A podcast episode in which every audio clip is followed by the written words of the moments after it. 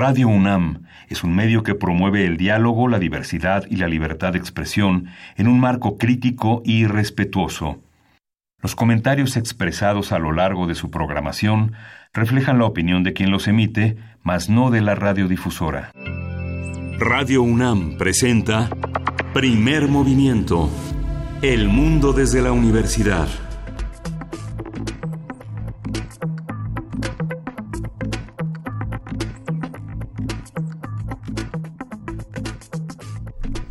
Hola, buenos días. Hoy es martes 26 de noviembre y son las 7.04 de la mañana aquí en la Ciudad de México. Estamos en Radio UNAM, en la cabina de Radio UNAM, en primer movimiento. Berenice Camacho, buenos días. Hola, muy buenos días, Miguel Ángel Quemain. Es un gusto estar aquí en estos micrófonos de la radio universitaria, en este, en este que es 26 de noviembre, el día después de la marcha, de la marcha del 25N. Esta marcha, o mejor dicho, marchas, fueron dos. Asistieron no solo colectivas de mujeres, jóvenes muchas de ellas, en contra de la violencia eh, de género, sino también vimos a una parte, una parte muy dolorosa, que son las familias, y creo que ahí es donde hay que enfocar eh, parte de esta introducción esta mañana, las familias que estuvieron ahí presentes de mujeres desaparecidas o de víctimas de feminicidio, es un contingente de familias que marchó del Monumento a la Revolución hasta llegar al antimonumento contra los feminicidios. Ahí hicieron eh, su parada, una velada pues muy, muy sentida con la exigencia de verdad y justicia eh, con muchos testimonios, con mucho dolor, mucho dolor compartido y también mucha organización entre las familias. Y me parece, eh, repito, que ese es el segmento que no debemos perder de vista, las víctimas, sus familias, los colectivos de madres organizadas y también lo que significa, por supuesto, el alza que, que no se detiene en el número de feminicidios. ¿no? También en cuanto a la acción de contención de las autoridades, pues vimos a estas mujeres de paz, un apoyo diferente a lo que se tuvo, diferente al menos en el nombre, a lo que se tuvo con los cinturones de paz de la marcha del 2 de octubre. Fueron más de 2.000 mujeres servidoras públicas en, esta, en este conjunto y otras 2.500 mujeres policías que estuvieron ahí al resguardo de la marcha. Eh, pues bueno, creo que ese es el foco.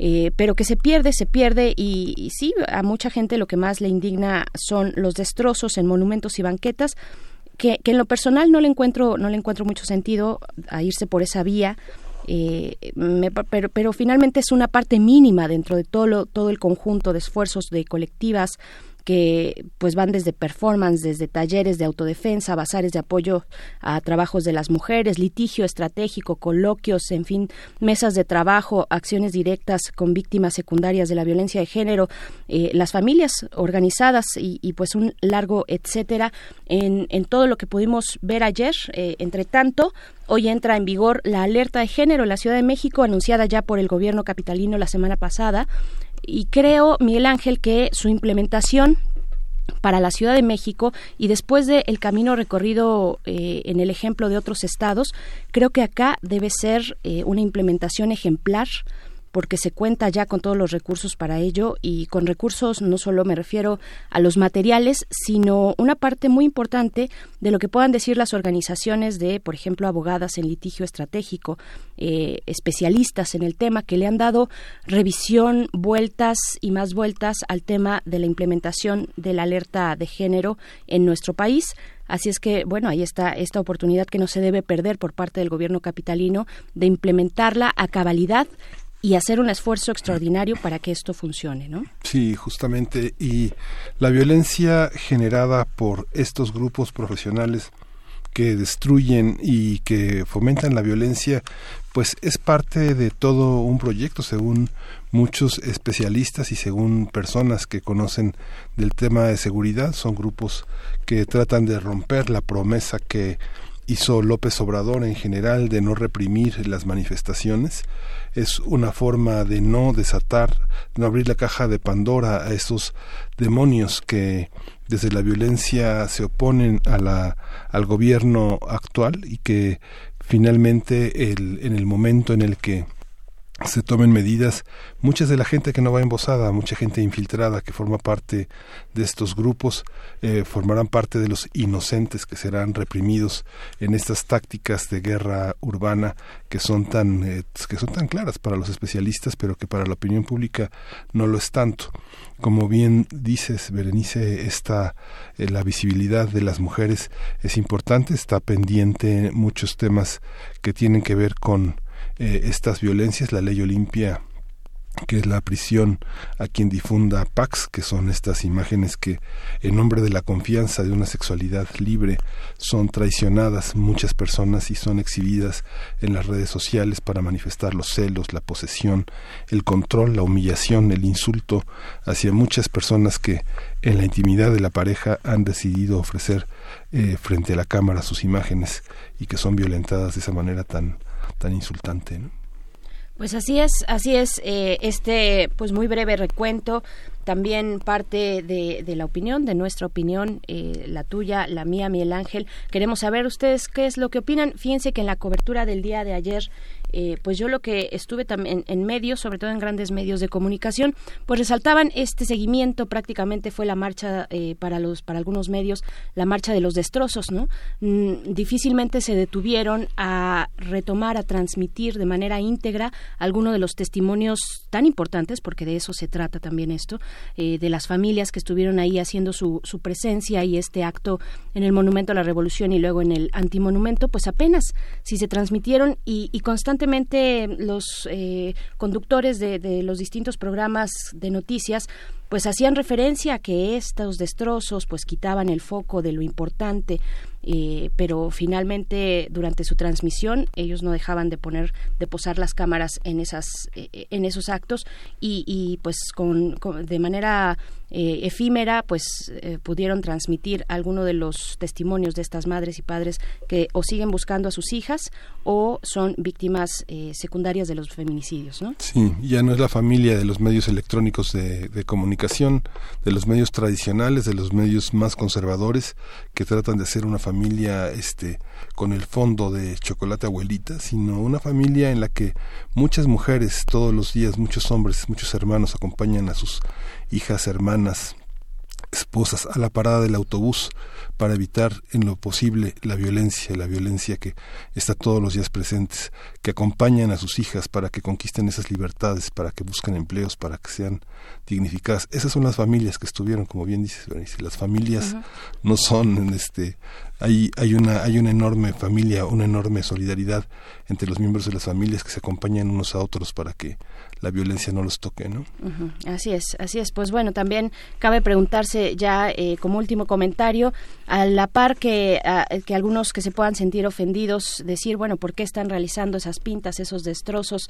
Eh, ¿Por qué lo hacen? ¿Cuál es el sentido? Puede que no tenga sentido para muchas personas. A la par también me parece que la reflexión importante es hacia nosotros mismos y preguntarnos qué estamos haciendo nosotros para que esta situación de violencia de género se detenga, para que México eh, pues salga de este eh, de este agujero de violencia, de este agujero vertiginoso de violencia en todos sus sentidos y en este caso en el sentido de género. Pues bueno, creo que es esa reflexión la que tendría también que caber en nuestras opiniones. Y pues bueno, así de esta manera les damos la bienvenida a quienes nos sintonizan desde la Radio Universidad en Chihuahua en el 105.3, en el 106.9 y el 105.7. Bienvenidos, bienvenidas. Durante la próxima hora estaremos con ustedes con muchos contenidos interesantes esta mañana, Miguel Ángel. Sí, vamos a tener, vamos a abrir con una obra de teatro, vamos a hablar con Mariana Gándara que dirige eh, la violencia como herramienta para la corrección. La obra Strike es en este martes de mitos lo que vamos a abordar en primer lugar. Y hoy es martes de transformación de conflictos, esta sección a cargo de Pablo Romo, miembro del Consejo Directivo de Serapaz y profesor de la Facultad de Ciencias Políticas de la UNAM. En esta ocasión nos va a hablar de los libros de texto gratuitos como instrumento para construir paz. Vamos a hablar también en la nota nacional sobre la inconstitucionalidad y la custodia de los hijos, a quién le corresponde, quién tiene ese derecho. Vamos a comentarlo con Jazmín Perla Garduño García, y es doctora en Derecho, especialista en Derecho Constitucional y Perspectiva de Infancia. Y las elecciones en Hong Kong para nuestra nota internacional. Lo comentaremos con Priscila Magaña, que ya ha estado en varias ocasiones dándonos este seguimiento sobre lo que ocurre en Hong Kong. Ella es maestra en estudios de Asia y África con especialidad en China por el Colegio de México. Vamos a tener en la poesía necesaria la voz de Bernice Camacho. Ya todo, está listo, pero desde ayer listo. Sí, así es. Y después para nuestra mesa, nuestra mesa del día en este martes, vamos a hablar de un tema pues que, que, que, que, pareciera que entre tantos este, hemos dejado a un lado, pero no, ahí está también lo que está ocurriendo por parte de Morena como partido político, eh, Morena en el corto y el largo plazo, lo vamos a conversar con Arturo Espinosa Silis, director de Estrategia Electoral, Laboratorio de Elecciones y Democracia, y vamos a tener también un cierre interesante. Vamos a tener, ¿sabe usted lo que es Radiónica? Bueno, Radiónica y su oferta va a estar en la voz de Iván García, quien es el editor de contenidos de ese espacio radiónico. Y si no lo sabe, pues quédense, quédese y aquí se lo contamos. Vamos a iniciar con música y antes nada más decirles de nuevo, nuestras redes sociales están ahí para sus comentarios, arroba PMovimiento en Twitter, Primer Movimiento UNAM en Facebook y ahora sí, la música. Sí, vamos a escuchar de Kakmadakfaka e Restless.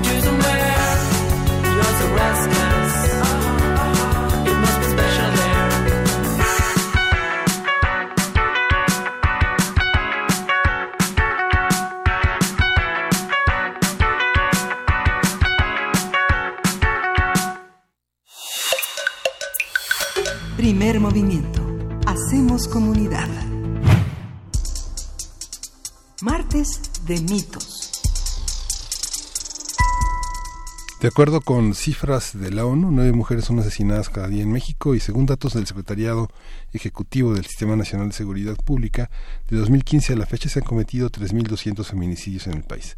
Tan solo de enero a octubre de este año se registraron 873 casos. La violencia contra las mujeres y la homofobia en Sudáfrica son los temas centrales de la obra teatral Streicht de Guillaume Puig, eh, que bajo la dirección de Mariana Gándara se presenta en el Centro Cultural Universitario. Se trata de una historia que también muestra el resurgimiento del racismo en el país africano, donde el autor fue testigo de las violaciones correctivas, entre comillas, así lo dicen, contra lesbianas. Strike se presenta este hasta el sábado 7, hasta el sábado 7 de diciembre en el Foro Sor Juana Inés de la Cruz, con funciones jueves y viernes a las 8 de la noche, sábados a las 7 y domingos a las 6 de la tarde. La entrada es libre. Una hora antes de cada función se entregarán los boletos de acceso de forma individual en la mesa de atención en la entrada del teatro hasta agotar el cupo. A partir de la puesta en escena, de esta puesta en escena, hablaremos sobre el papel que ha jugado la violencia en la convivencia cotidiana, cómo se corrige y cómo se subyuga con la violencia y qué ejemplos, otros ejemplos,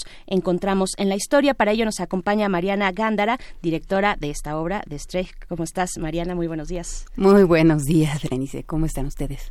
Bien, pues. Bien. Agradecidos de que estés aquí. Ah, decíamos fuera del aire, la gente de teatro pues no suele despertarse a estas horas de la mañana. Sí, no. Mariana trabaja, trabaja temprano, ¿no? bueno, hay, que hacer otras cosas para vivir, pero normalmente como terminamos siempre funciones eso de las 10, 11 de la noche, pues esto de despertarse a las 5 de la mañana no se nos da. Sí, claro, claro. Pues hablemos, hablemos de esta obra, de esta obra que ya dijimos se presenta, ya está eh, corriendo las funciones en el Foro Sor Juana Inés de la Cruz Streich. ¿Qué, qué, cuál es el planteamiento central de esta obra? Straight cuenta cuatro historias reales de mujeres sudafricanas que sufrieron el fenómeno de la violación correctiva y que lamentablemente también fueron asesinadas. Eh, este fenómeno eh, se trata de el momento en donde grupos de hombres heterosexuales violan a mujeres lesbianas pensando que de esa manera las van a hacer cambiar su orientación sexual. Y em, es un término que se acuña en Sudáfrica de la misma manera que aquí en México acuñamos el término feminicidio. Es decir, hay un problema sistémico en donde desde hace varios años ocurren estas violaciones que son otra forma de buscar el control sobre los cuerpos y los deseos de las mujeres. Básicamente. ¿Por qué, por, qué, montar, digamos, una anécdota que es eh, particularmente una estructura de violencia que no tenemos tan evidente aquí? Pues en realidad ese es uno de los grandes descubrimientos, digamos, del proceso de montaje.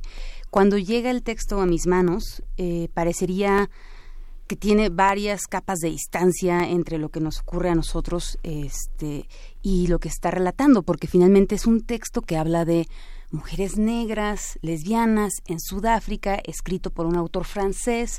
La obra nunca se había estrenado, ¿no? Y cuando yo termino de leer la obra, me encuentro incapaz de dejar de llorar.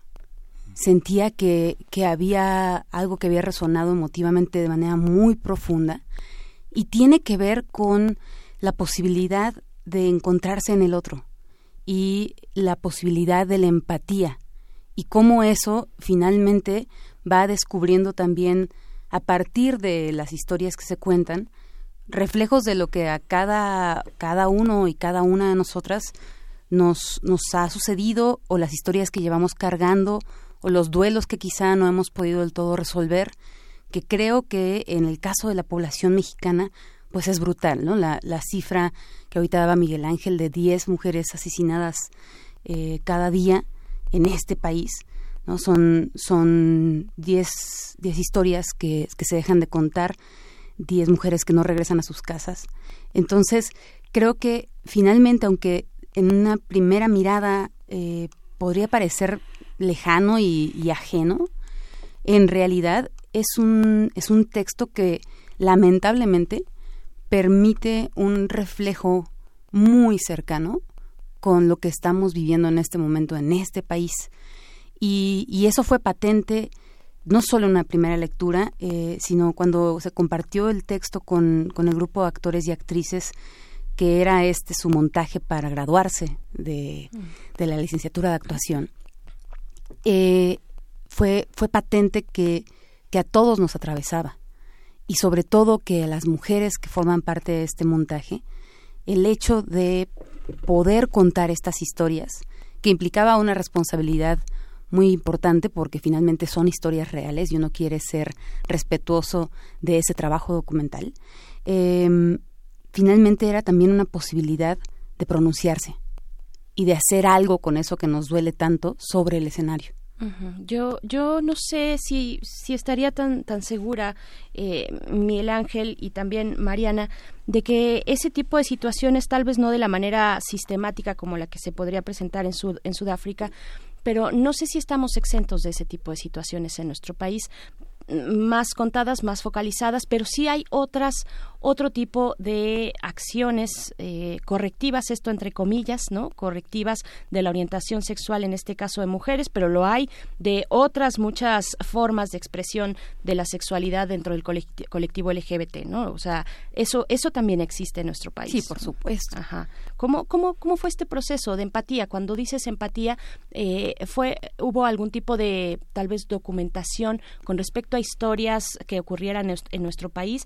Finalmente también ahorita pensando en, en, todo lo que puede significar ese universo de la lucha por los derechos de las personas LGBT, también podemos encontrar eh, estrategias, por ejemplo, de espacios seguros que hacen las mismas eh, mujeres lesbianas, ¿no? O las personas eh, que, se identifican entre sí, espacios seguros, espacios de protección, o también se les ha llamado separatistas, digamos, por, por ponerlo ya en un extremo, en un espacio público, ¿no?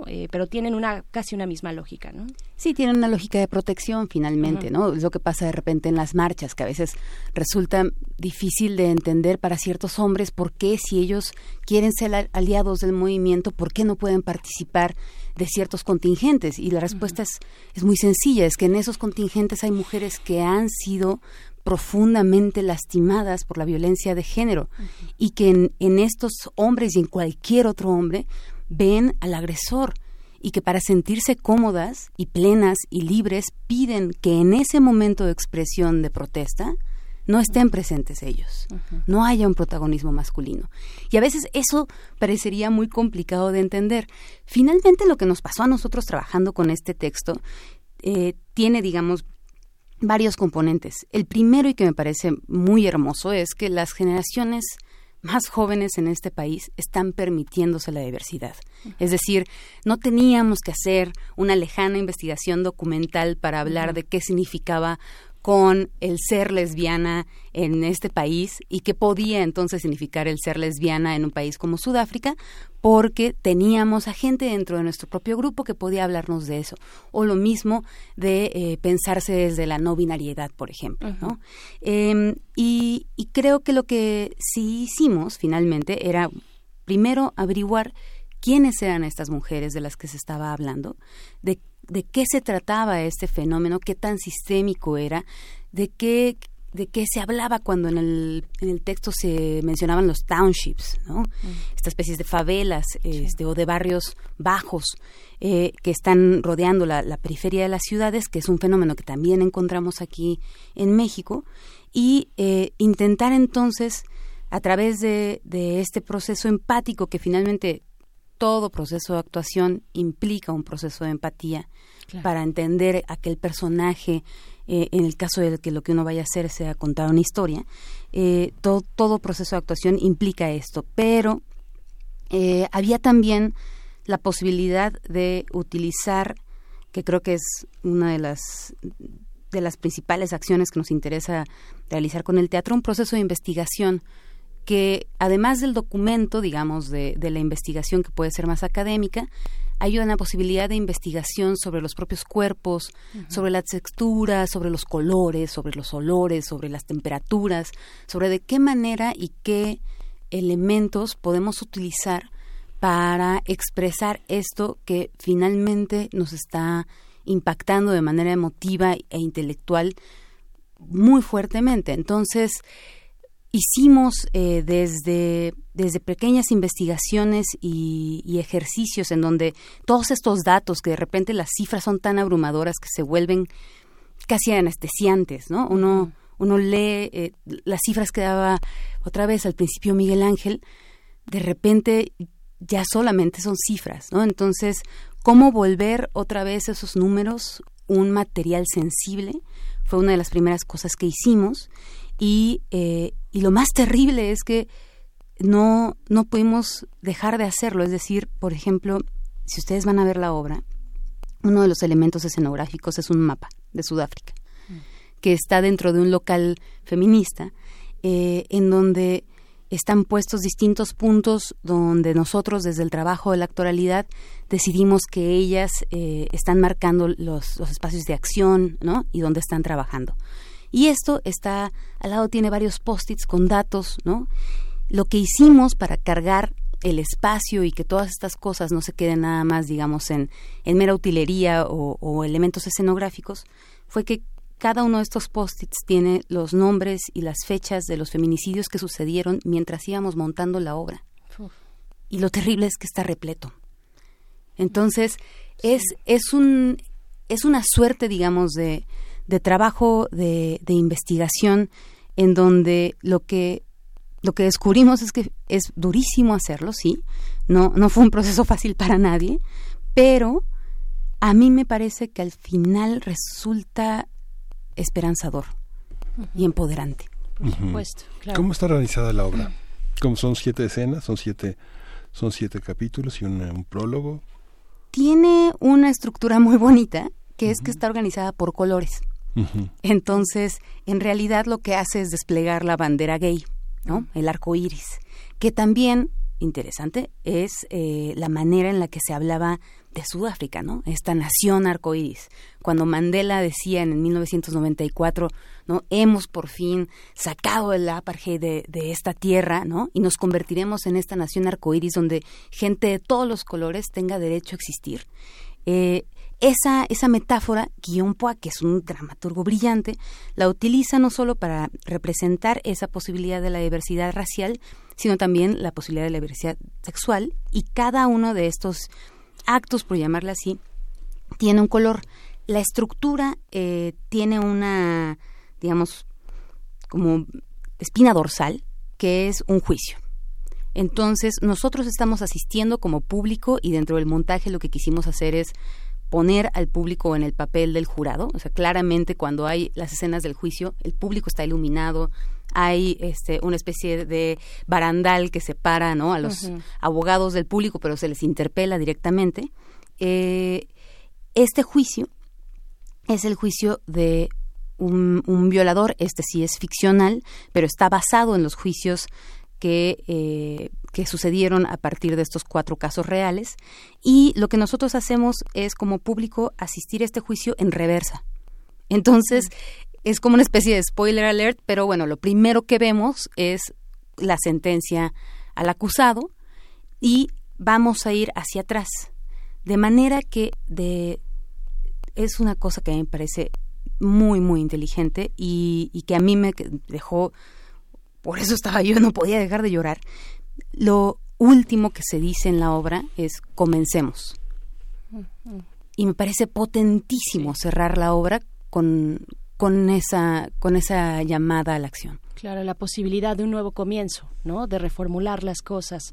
Ay, qué, qué fuerte y, y, y, qué llamativo también, qué poderoso, qué potente. Yo quiero preguntarte también cómo, cómo eh, traducen, cómo traducen esta, esta obra en el sentido de los cuerpos, que estás hablando mm. de cuatro cuerpos de mujeres negras, sudafricanas, lesbianas, y, y, y hace un momento tú, tú, lo señalabas, ¿no? La, el significado y, y todas las, las, luchas que atraviesan a un cuerpo, al cuerpo de una mujer lesbiana en este caso, ¿cómo lo traducen para, el, para pues esta puesta en, en escena en México? ¿Hay un diálogo o se traduce digamos, literalmente? ¿Cómo es? Bueno, desde el texto se, se mantiene, la traducción de Manuel y yo se mantiene muy fiel al texto original. Uh -huh.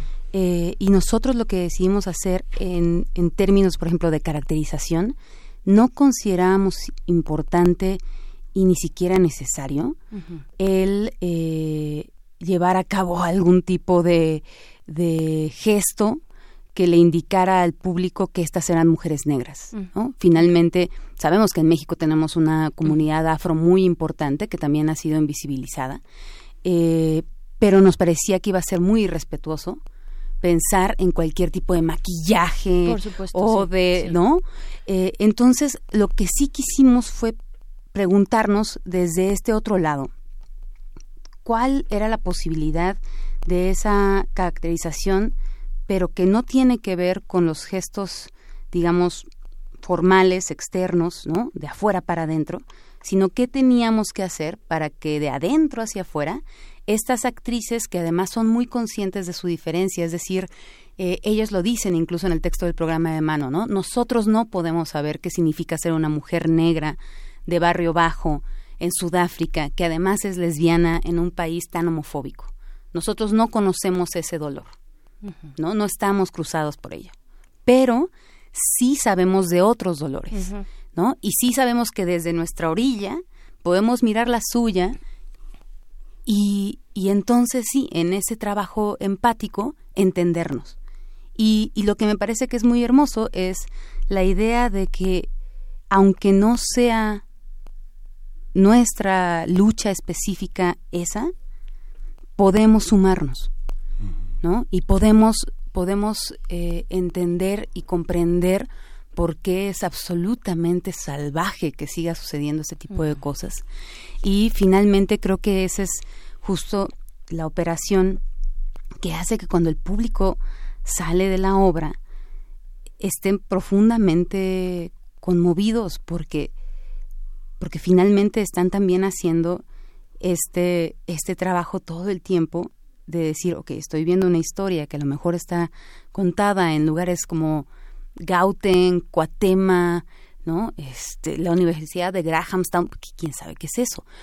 Pero todo el tiempo hay un dolor que se siente propio, ¿no? Y hay una posibilidad entonces de, em, de reflexionar y otra vez de, de darle de nuevo esa posibilidad de lectura emotiva a las cifras que de repente nos rebasan y de pensar que a lo mejor, si bien va a ser difícil que nosotros tengamos una influencia sobre lo, que ocurre en Sudáfrica, lo que sí podemos hacer es pensar muy, muy seriamente de qué manera podemos influenciar lo que está sucediendo en este país.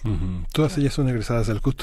Sí. Son egresadas del CUT es eh, como poner los pies en la escena profesional eh, con, con, una obra tan compleja, que forma parte de las contradicciones de las propias universidades y de la propia UNAM, ¿no? Absolutamente. Y del teatro mexicano. De todos Digamos Que, que es esa, esa parte en que las artes parece que miran hacia atrás, reflexionando sobre los abusos que se han hecho en nombre de la afiliación artística, ¿no? de la pertenencia a la tribu o de una, un, sentimiento de, de, de grupo, ¿no? Por supuesto. Em, el, el, teatro en México ha sido durante mucho tiempo un espacio de opresión para las mujeres, eh, sistémicamente. ¿no? Desde eh, si uno revisa las cifras de mujeres que han recibido apoyos para la creación, ¿no? O los espacios en donde normalmente se consideraba que eran los lugares de acción para las mujeres dentro del teatro, ¿no? El vestuario, por ejemplo, o las artes del diseño, sobre todo, ¿no? Em, funcionarios públicos declarando que eh, a las mujeres a lo mejor no les interesaba tanto la dirección teatral porque tenía que ver con demasiadas operaciones complejas, ¿no? Y que quizá lo suyo era más el detalle y el bordado fino. Cosas que, que van desde eso a claros abusos eh, de poder, claros eh, vejaciones, ¿no? Casos como el de Felipe Oliva, que tenía una multitud de denuncias este, públicas en el MP y aún así seguía pudiendo presentar sus obras hasta que se le hizo un escrache. O sea, sí, estamos atravesados en todos los espacios de la vida cotidiana por este fenómeno y me parece que es maravilloso que, aunque sea muy difícil, estemos pensando seriamente al respecto, estemos caminando este, y, pensando mientras lo hacemos cómo, cómo podemos modificar estas estructuras, ¿no? Y cómo poder de alguna manera paliar estos abusos de poder que son históricos y que, y que de alguna manera se pensaban también que era la manera de hacer las cosas, ¿no? Eh, estaba muy normalizado. Y, y, creo que para los, tanto para las actrices como para los actores de, de este grupo de teatro de que ahora se llaman el colectivo El Llamado Teatro, ahora que han salido de, de la escuela. Eh, creo que creo que fue un, proyecto muy complicado, muy para nada sencillo, muy exigente también de, de, sus cuerpos y sus emotividades, pero creo que es la manera de pronunciarse sobre algo que realmente les importa. Y, y finalmente, por ejemplo, hay una escena en donde nosotros hicimos ahí sí un agregado, hay, hay un rompimiento, y una de las actrices, Valentina Mancini, escribió un texto que a mí me parecía que era importantísimo que estuviese dentro de la obra, sobre qué significa pronunciarse siendo mujer en un escenario, siendo una mujer joven mexicana. Y eh, hay, hay tal cual una alusión a lo que está pasando desde la universidad, ¿no? Ella hace un llamado a que los cuerpos de eh, nuestras compañeras que han sido asesinada, asesinadas eh, renazcan, ¿no? Y que de los campos donde han sido sembrados sus cuerpos eh, nazcan flores. Y entonces también hace alusión a y que en las lo que dice ella es que en las playas y en las casetas telefónicas donde sus cuerpos han sido injustamente sembrados nazcan campos de flores. Entonces, queremos hablar de lo que pasa en la universidad, de las facultades que han que han permanecido cerradas porque porque no pueden no puede mantenerse eh, la cotidianidad como estaba, ¿no? era un equilibrio precario y finalmente pues tenemos que reorganizar las cosas para que todos podamos vivir más libremente la vida universitaria. Con los menos daños colaterales, ¿no? Porque digamos que caminar atrás no es tan fácil, ¿no? Digamos que este dar el, dar el primer golpe, eh, o sea, no, se quitan, ¿no? No se quitan los golpes del desprestigio, también de, del acoso en sentido contrario, ¿no? Es, es, es, complejo, hay, que, hay, que, revisarlo. ¿no? Sí, sí, sí, nada es lo que está siendo muy interesante y también, hay que decirlo francamente, agotador. Es que nada es blanco y negro. ¿no? Todo tiene matices. Y hay una cosa que está al centro, creo que, de la discusión, que, que es una conversación difícil, que es cómo definimos el consenso. ¿no? Y entonces, ¿de qué manera las, la legislación, por ejemplo, está tratando de empatar con el activismo? Y cómo en este momento no hay realmente una, una escucha, ¿no? Es decir, no, no estamos, no está trabajándose de la misma manera y eso está poniendo en jaque muchas otras cosas. Pero creo que finalmente, aunque no sea sencillo, es una crisis necesaria y que yo espero que, que si en estos momentos es muy convulsa y, y muy complicada y muy dolorosa, ojalá tengamos que atravesar este momento para llegar a un punto en que ya no lo sea. Sí, es que el victimario dice, no me va a pasar nada, ¿no? Y la víctima dice, es que no va a pasar nada, ¿no? Digamos, es que es así. De mil denuncias de violación, solo una tiene posibilidades de que haya una condena. Mil a una. Sí. Y, y, cerca del 2% dentro de todo el universo de denuncias por acoso y, y, violación sexual, cerca del 2, entre 3% dependiendo de la región eh, en, Latinoamérica, en Iberoamérica incluso, dos o tres por ciento son denuncias falsas. Lo demás, eh, pues ahí está en firme y sólido. Y, a mí me parece, eh, eh, entre todos los testimonios que se han podido escuchar de mujeres que están en la lucha de género, hay, hay una cosa clara y es no podemos ir para atrás, no podemos dar un paso atrás eh, porque ya no hay, ya no hay regreso, ya no hay retorno, sería, la opresión sería mucho mayor. Este backlash, este coletazo de eh, volver a la opresión sería con mucha mayor fuerza. No podemos eh, pensarnos en ese futuro hacia, hacia un pasado tan, tan doloroso y todavía más opresor, ¿no? Es, es, es importante también cómo esa esperanza está ahí porque hacia atrás no hay. ¿No? Dar, dar vuelta atrás no, no nos deja nada, no hay nada para nosotras ahí. Y pues bueno, eh, Mariana Garanda, directora de esta obra Strike, pues cuéntanos de nuevo, eh, invita a la audiencia, cuándo son las funciones, eh, cómo, cómo le hacemos para llegar. Pues Anímicamente me refiero. no, em, finalmente yo sé que a lo mejor uno dice, híjole, y, y, y si está tan, tan terrible, ¿no? Eh, la invitación en realidad es a estar juntos, a estar juntos y escuchar estas historias que finalmente eh, lo que es muy hermoso de la obra es que se cuentan desde su luminosidad. Es decir, ustedes no van a venir a ver en ningún momento la representación de la violencia o la revictimización de estas mujeres. Lo que vienen a atestiguar es lo maravilloso que fueron sus vidas lo enorme de su amor, lo poderoso de su lucha, y finalmente sí, vamos a toparnos con la tragedia de su muerte. Pero eh, creo que en realidad es una obra que muy, eh, de manera muy patente, desde la dramaturgia a la entrega de los actores, a las posibilidades de la luz o a la propuesta del, espacio, está pensando en la vida y el amor. Y entonces eh, la, la, invitación es a que, a que vengan, a que atestiguen lo que sucede en este escenario y lo que sucede en este, este país y en el mundo. Y estamos nosotros en el Foro Sor Juana Inés de la Cruz de jueves a domingo, jueves y viernes a las 8, sábados a las 7, domingos a las 6. Es entrada libre.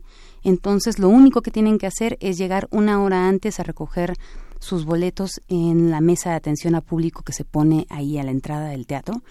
Eh, los vamos a estar esperando con muchísimas ganas de, de saber qué les pasa, cómo, cómo, cómo reciben la obra y, y de verdad de tener un momentito en donde a lo mejor encontremos en la posibilidad colectiva del teatro eh, un, un espacio también de duelo colectivo que creo que nos hacen falta.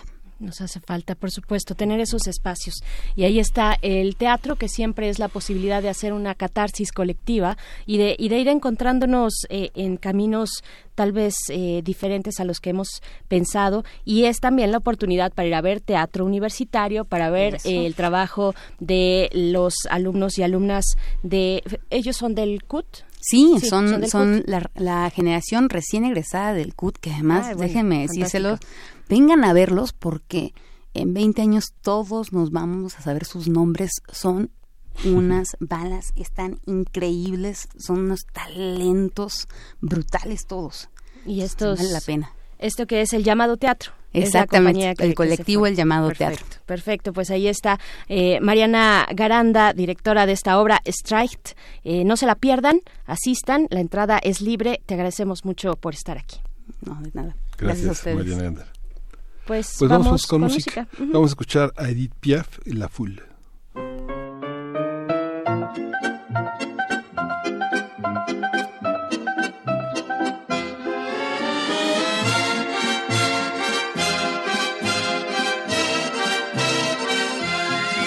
Je revois la ville en fête et en délire, suffocant sous le soleil et sous la joie.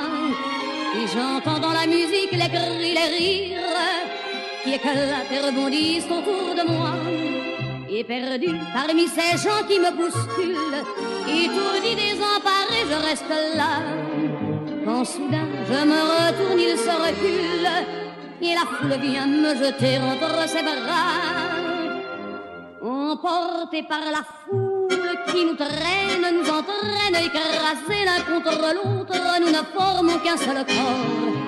Et le flot sans effort nous pousse enchaîner l'un et l'autre et nous laisse tous deux épanouis, enivrés et heureux. Entraînés par la foule qui s'élance et qui danse une folle farandole, nos deux mains restent soudées. Et parfois soulevés, nos deux corps enlacés s'envolent et retombent tous deux épanouis, enivrés et heureux.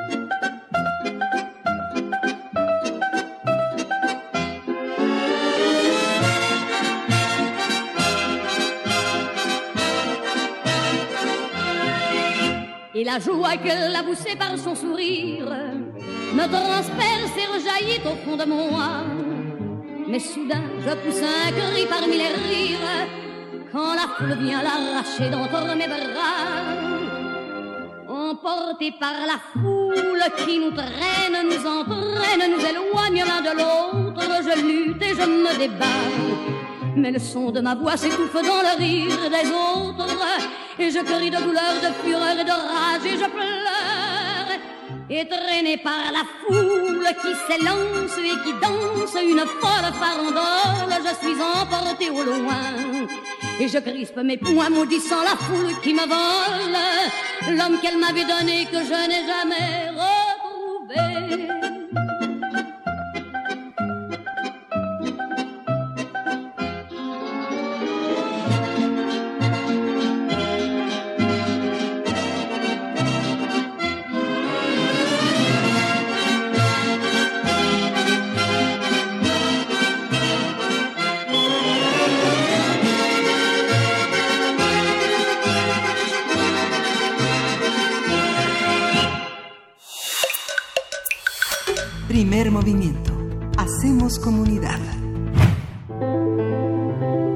Transformación de conflictos. Y damos la bienvenida a Pablo Romo, quien es miembro del Consejo Directivo de Serapaz y profesor de la Facultad de Ciencias Políticas de la UNAM. También es eh, quien lleva a cabo esta sección de cada martes, cada 15 días, Transformación de Conflictos. ¿Cómo estás, Pablo? Qué gusto saludarte. Estamos en cabina, Miguel Ángel Quemain y Berenice Camacho. ¿Qué tal? Qué gusto, Miguel Ángel, qué gusto. Gracias, Pablo y pues el gusto nuestro escucharte eh, con estos temas siempre importantes que nos conducen a reflexionar acerca de la paz y en esta ocasión nos propones hablar de los libros de texto gratuitos como instrumentos para construir paz.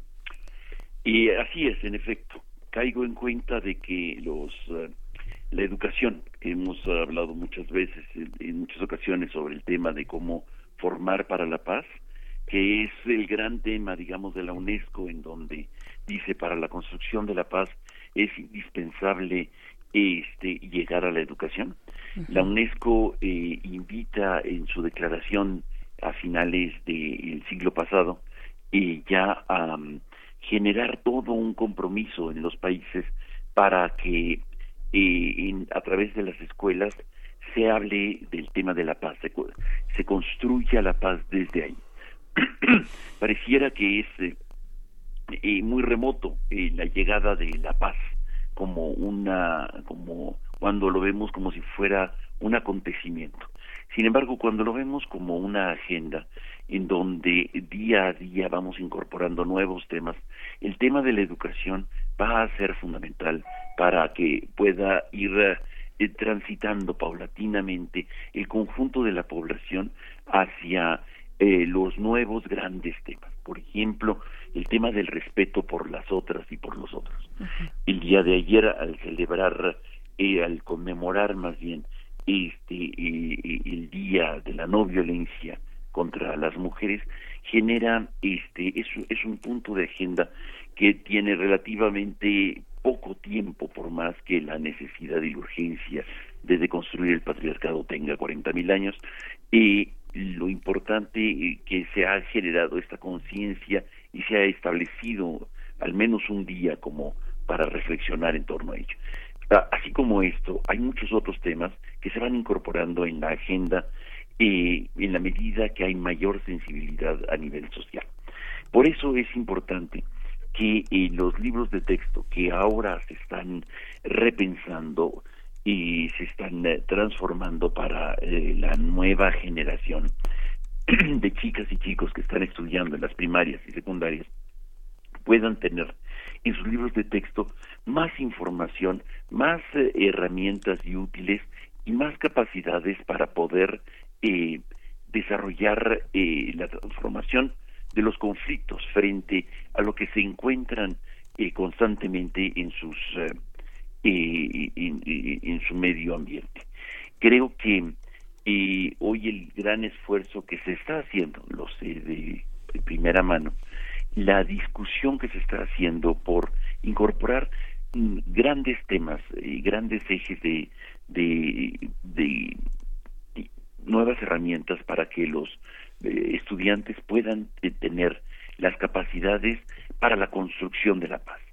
Y me refiero específicamente a siete temas que están eh, ahorita en una eh, elaboración y que ya de alguna manera venían en los libros de texto gratuito previos y que eh, se recuperan, se, se repiensan, que son las capacidades que los niños y niñas deben de tener para poder dialogar, la capacidad del diálogo como un elemento básico de construcción de paz, de juicio ético, saber lo que es bueno y lo que no es bueno, lo que me lleva a construirme como persona o no, la empatía, la capacidad de sentir con los otros o, o este, el afecto hacia los otros, la colaboración más que la competencia, la participación, no dejar pasar, sino, sino ser parte de tomar decisiones y la toma de decisiones, cómo tomar decisiones, eh, y por último el, el pensamiento crítico siete elementos que ahora se están discutiendo, sobre todo para la formación de los estudiantes en temas de, historia y fundamentalmente de civismo y de, y de ética. Son eh, las bases de una construcción que no va a ver sus frutos sino hasta dentro de algunos años.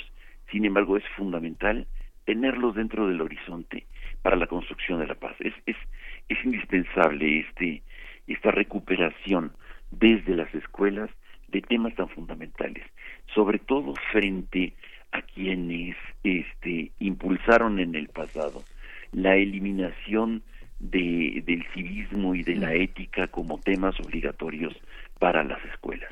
Creo que hoy se enfoca y se, y, se subraya lo que de alguna manera este, se ha desdibujado en el pasado y que hoy tiene que tener una, una mayor brillantez, mayor claridad y que de los niños y las niñas en las escuelas ya conozcan qué son los derechos humanos, cómo transformar y abordar los conflictos, cómo este tener eh, una discusión sobre eh, los eh, lo, que puede ser constructivo o no, los un juicio ético, cómo poder este tomar decisiones sin que afecten a los demás, cómo participar más activamente y ser responsable de los de las acciones que uno realiza fundamentalmente en el impulso para una democracia mucho más, participativa el pensamiento crítico y no mágico, ¿no? O sea, no atribuirles a otros seres este nuestra propia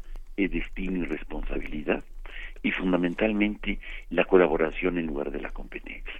Creo que va por aquí la necesidad de una eh, reconstrucción de la ruta y del fortalecimiento de las rutas de los libros de texto que este que los niños tienen en sus escuelas y que pueden ser un material valiosísimo para que en este país pueda ir eh, teniendo gente con más elementos para la construcción y la transformación positiva de conflictos y paz. Oye Pablo, ¿y cómo, cómo ha sido esta historia? estás hablando, hoy estás hablando de valores, ¿no? Más que pensar en, en, este, en, en cosas que han entrado y salido en la historia de México o en la vida política. Eh, ¿Cómo ha sido esta, esta vida eh, de los valores en los libros de texto de otras partes? ¿Cómo se ha vivido, no sé, en, en, un, en un espacio cultural como el que nos ha influido tanto desde el siglo XIX como Francia? como Alemania también. Alemania, sí, Colombia misma. Eh, eh, es muy, muy interesante. Desconozco, tengo que decir, desconozco, por ejemplo, los libros de texto gratuito de Francia o de Alemania, pero conozco algunas experiencias de algunos libros de texto de, este, de América Latina. Y es muy interesante cómo después de las de las dictaduras cambian radicalmente los este los libros de texto re, releyendo la historia de una manera muy, muy diferente. Y, y también en España. Los libros de texto de España son muy, muy interesantes, sobre todo en la dictadura y después de la dictadura. Y yo creo que hoy tendríamos que tener este, una reflexión en torno a cómo tienen que ser radicalmente diferentes para hablar más claramente de cosas que se ocultaban del pasado, ¿no? O sea, por ejemplo, las masacres, la masacre de Tlatelolco, este, y los desaparecidos, en fin, cómo incorporarlos y visibilizarlos dentro de la, de, la historia y decir que esto ha sido doloroso, parte de una historia muy dolorosa, el autoritarismo político, este y que es indispensable transformarlo. Como eh, hay países en los que, este, por ejemplo, eh, hoy en, en Colombia hay una gran tensión, una gran tensión no solamente en las calles, sino en la discusión para la creación de, de la nueva historia de Colombia. Cómo tratar esos temas de tanta violencia de un lado y del otro y cómo, cómo eh, reconstruir un país desde las escuelas con contando, narrando una nueva historia.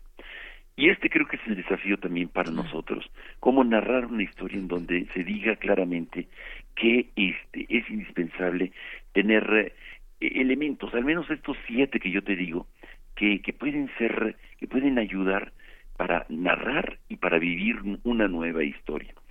En, eh, en, en eh, Belice, hay un cambio muy significativo a finales del siglo pasado de los libros de texto y en donde y se reconoce, por ejemplo, el tema de la esclavitud como algo este que fue constituyente de su país. Y, y es un gran dolor y un gran descubrimiento para los eh, chicos en las escuelas cómo transitaron de la de la esclavitud a la libertad y cómo son ellos los sobrevivientes de la esclavitud de este particularmente lo, lo pienso porque es muy interesante en los libros de texto de Belice claro, Pablo Romo, pues no, eh, vaya, vaya tarea fundamental la de reconstruir eh, de esta manera colectiva y a través de la enseñanza primaria, secundaria, pues la memoria, la historia, nuestro pasado, de entrada ya eh, tener conciencia de que hay que incluir, hay que incorporar esos momentos, por dolorosos que, que, sean, que han configurado también la vida pública y, y, un perfil ciudadano, civil en, en nuestro país. te agradecemos mucho, Pablo, te mandamos un abrazo, nos escuchamos en 15 días. Perfecto, estupendo. Gracias, Pablo. Gracias. Que estés muy bien. Igualmente. Nos estamos despidiendo ya de la radio universitaria en Chihuahua. Nos encontramos el día de mañana con, usted, con ustedes. Seguimos aquí en el 96.1 de FM y también en www.radio.unam.mx. Vamos a hacer el corte de la hora y volvemos a primer movimiento. Síguenos en redes sociales. Encuéntranos en Facebook como Primer Movimiento y en Twitter como arroba PMovimiento. Hagamos comunidad.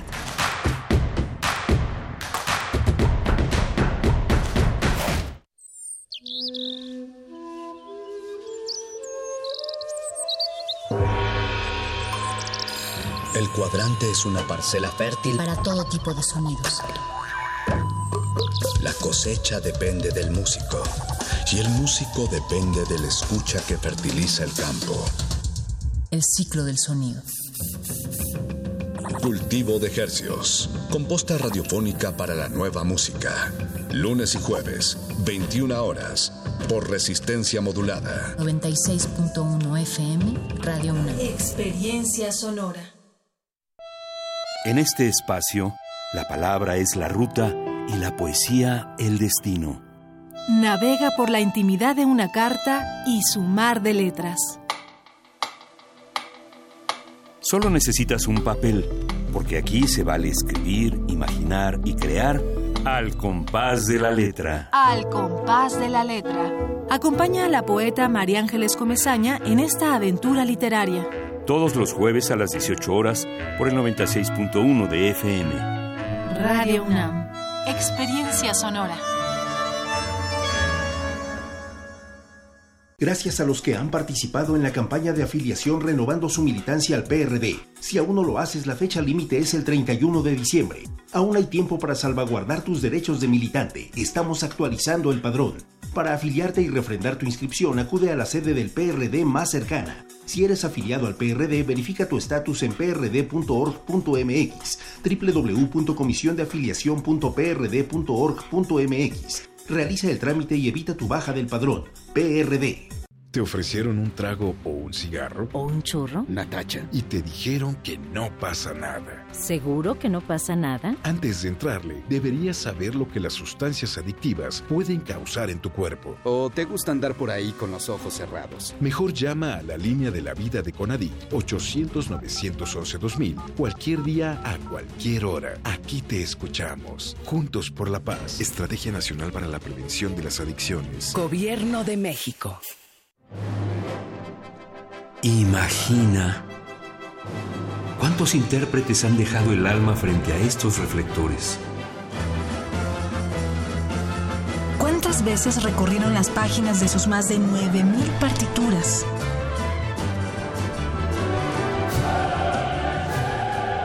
¿O cuántos corazones han levantado en más de ocho décadas?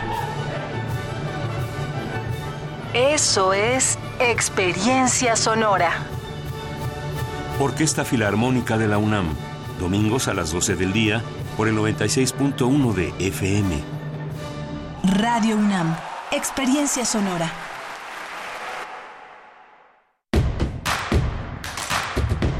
Queremos escucharte.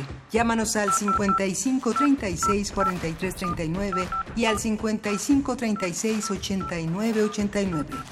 Primer movimiento. Hacemos comunidad. Buenos días, estamos de vuelta en primer movimiento iniciando esta segunda hora donde le damos la bienvenida a quienes continúan en sintonía en el 96.1 de FM y también a quienes se suman a través de la radio Nicolaita. Es un gusto estar con ustedes allá hasta Morelia a través del 104.3.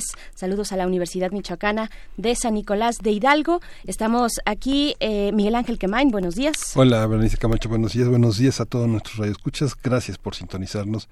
Sigan con nosotros aquí en primer movimiento. Sigan con nosotros y venimos de una hora eh, que, en la que hablamos de teatro, hablamos también de construcción de paz y un teatro comprometido con eh, señalar, con exponer, eh, además un teatro universitario, con exponer las cuestiones de violencia de, de, género, sí, pero también la violencia que se imprime hacia la comunidad LGBT con esta obra de teatro que se estará presentando, hay que decirlo todavía hasta el 7 de diciembre, es decir, este fin de semana y el siguiente fin de semana todavía lo podrán eh, disfrutar. Bueno, disfrutar, más bien hacer una catarsis colectiva, reflexionar mucho en torno a lo que nos ofrece esta propuesta de teatro universitario de pues recién egresados del CUT de la UNAM.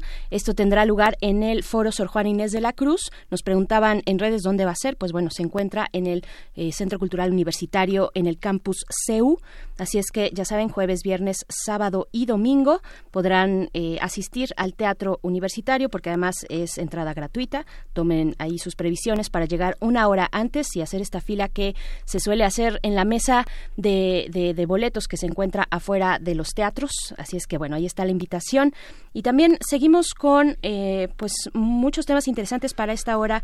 Eh, vamos a estar conversando para nuestra nota nacional con Jazmín Perla Garduño García, quien es doctora Derecho, especialista en Derecho Constitucional y Perspectiva de Infancia. Con ella vamos a platicar, a conversar acerca de la custodia y la guardia también de los hijos e hijas eh, y esta decisión de la Suprema Corte de Justicia, pues de pues, de quitar, digamos, esta custodia automática o esta guardia automática a, las madres. Eh, ya no habrá esta preferencia hacia las mujeres madres en la custodia de sus hijos, según la Suprema Corte de Justicia de la Nación.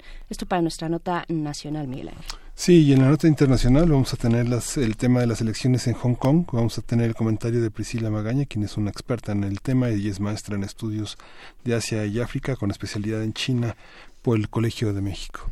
Bien, pues sí, ahí antes vamos a ir con música, pero quisiera leer nada más brevemente lo que nos escriben en eh, redes sociales. Dice Mirko Sun, en mi opinión, la cobertura de medios a la marcha de ayer fue totalmente machista, poniendo énfasis en lo que no deberían hacer las mujeres, esto entre comillas, aunque haya sido una minoría, revienta marchas y minimizado la situación que nos aqueja. Pues ahí está eh, una de las participaciones, de los comentarios que nos llegan a redes sociales. Rosario Martínez dice, educación, educación, educación. Desde casa se han desvirtuado los educación desde casa, se han desvirtuado los valores, las televisoras se han encargado de minimizarlos con programas estúpidos denostando a las mujeres eh, y pues bueno ahí está también esto que nos eh, que quienes hacen comunidad pues se acercan y nos comentan también David García dice saludos primer movimiento me integraré al duelo colectivo aunque todos los días cargo con el mío pero que haya una catarsis es bueno vamos a apoyar el teatro universitario bien pues ahí están estos comentarios eh, arroba P Movimiento en Twitter, Primer Movimiento UNAM en Facebook, así nos podemos poner en contacto y vamos a ir ahora sí con música. Con música. Vamos a escuchar de el cuarteto de Nos, No Quiero Ser Normal.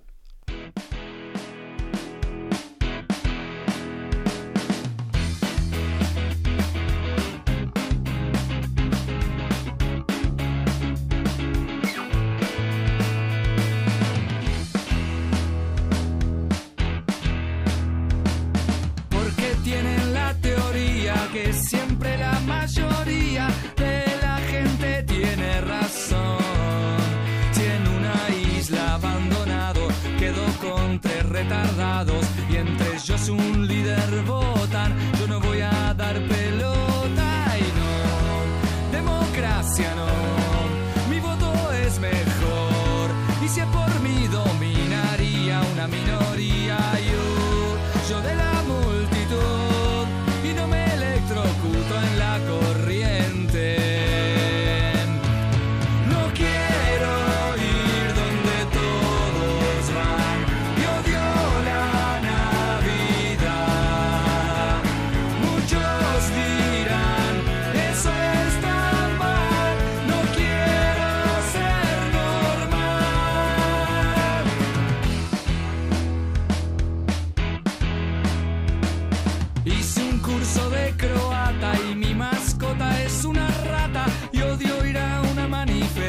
canción.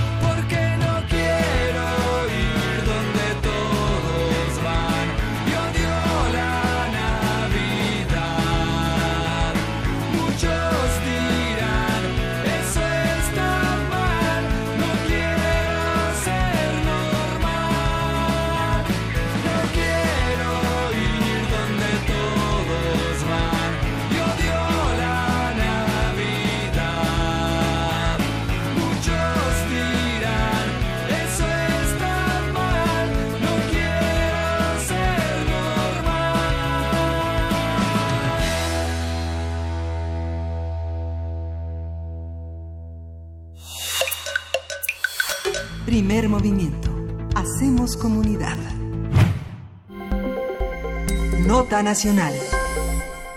La primera sala de la Suprema Corte de Justicia de la Nación declaró inconstitucional que tras un divorcio sea la madre la que en automático ejerza la custodia provisional de menores de 12 años. Para la Suprema Corte, la presunción en favor de la madre solo reafirmaba estereotipos de género tradicionales que profundizan el rol de la mujer madre e impide erradicar la concepción de la feminidad tradicional. La primera sala argumentó que la decisión está basada en el principio de igualdad y en el interés superior del menor, al señalar que el juzgador debe evaluar las circunstancias particulares de cada caso en concreto para determinar quién es la persona más competente para atender las necesidades afectivas y de cuidado del menor. A partir de la resolución de la Suprema Corte de Justicia de la Nación sobre la inconstitucionalidad del otorgamiento automático de la custodia hacia la madre, hablar, hablaremos sobre el origen de esta norma, el replanteamiento que hace la Corte y lo que dice de este momento. Para ello nos, acompaña aquí en cabina Jazmín Perla Garduño García, quien es doctora en Derecho por la Barra Nacional de Abogados, es maestra en Derecho por la un- Unidad de Posgrado de la Facultad de Derecho de la UNAM, especialista en Derecho Constitucional. Sus líneas de investigación son Derecho derechos de infancia, interpretación y aplicación del interés superior de los niños, niñas y adolescentes, eh, de la niñez, su perspectiva desde la infancia. Pues bienvenida, Jazmín Perla Garduño, gracias por estar aquí. Muchas gracias, muy buen día todos, al, al público también. Muchas gracias y bueno, tema interesante y ahora en boga, ¿verdad?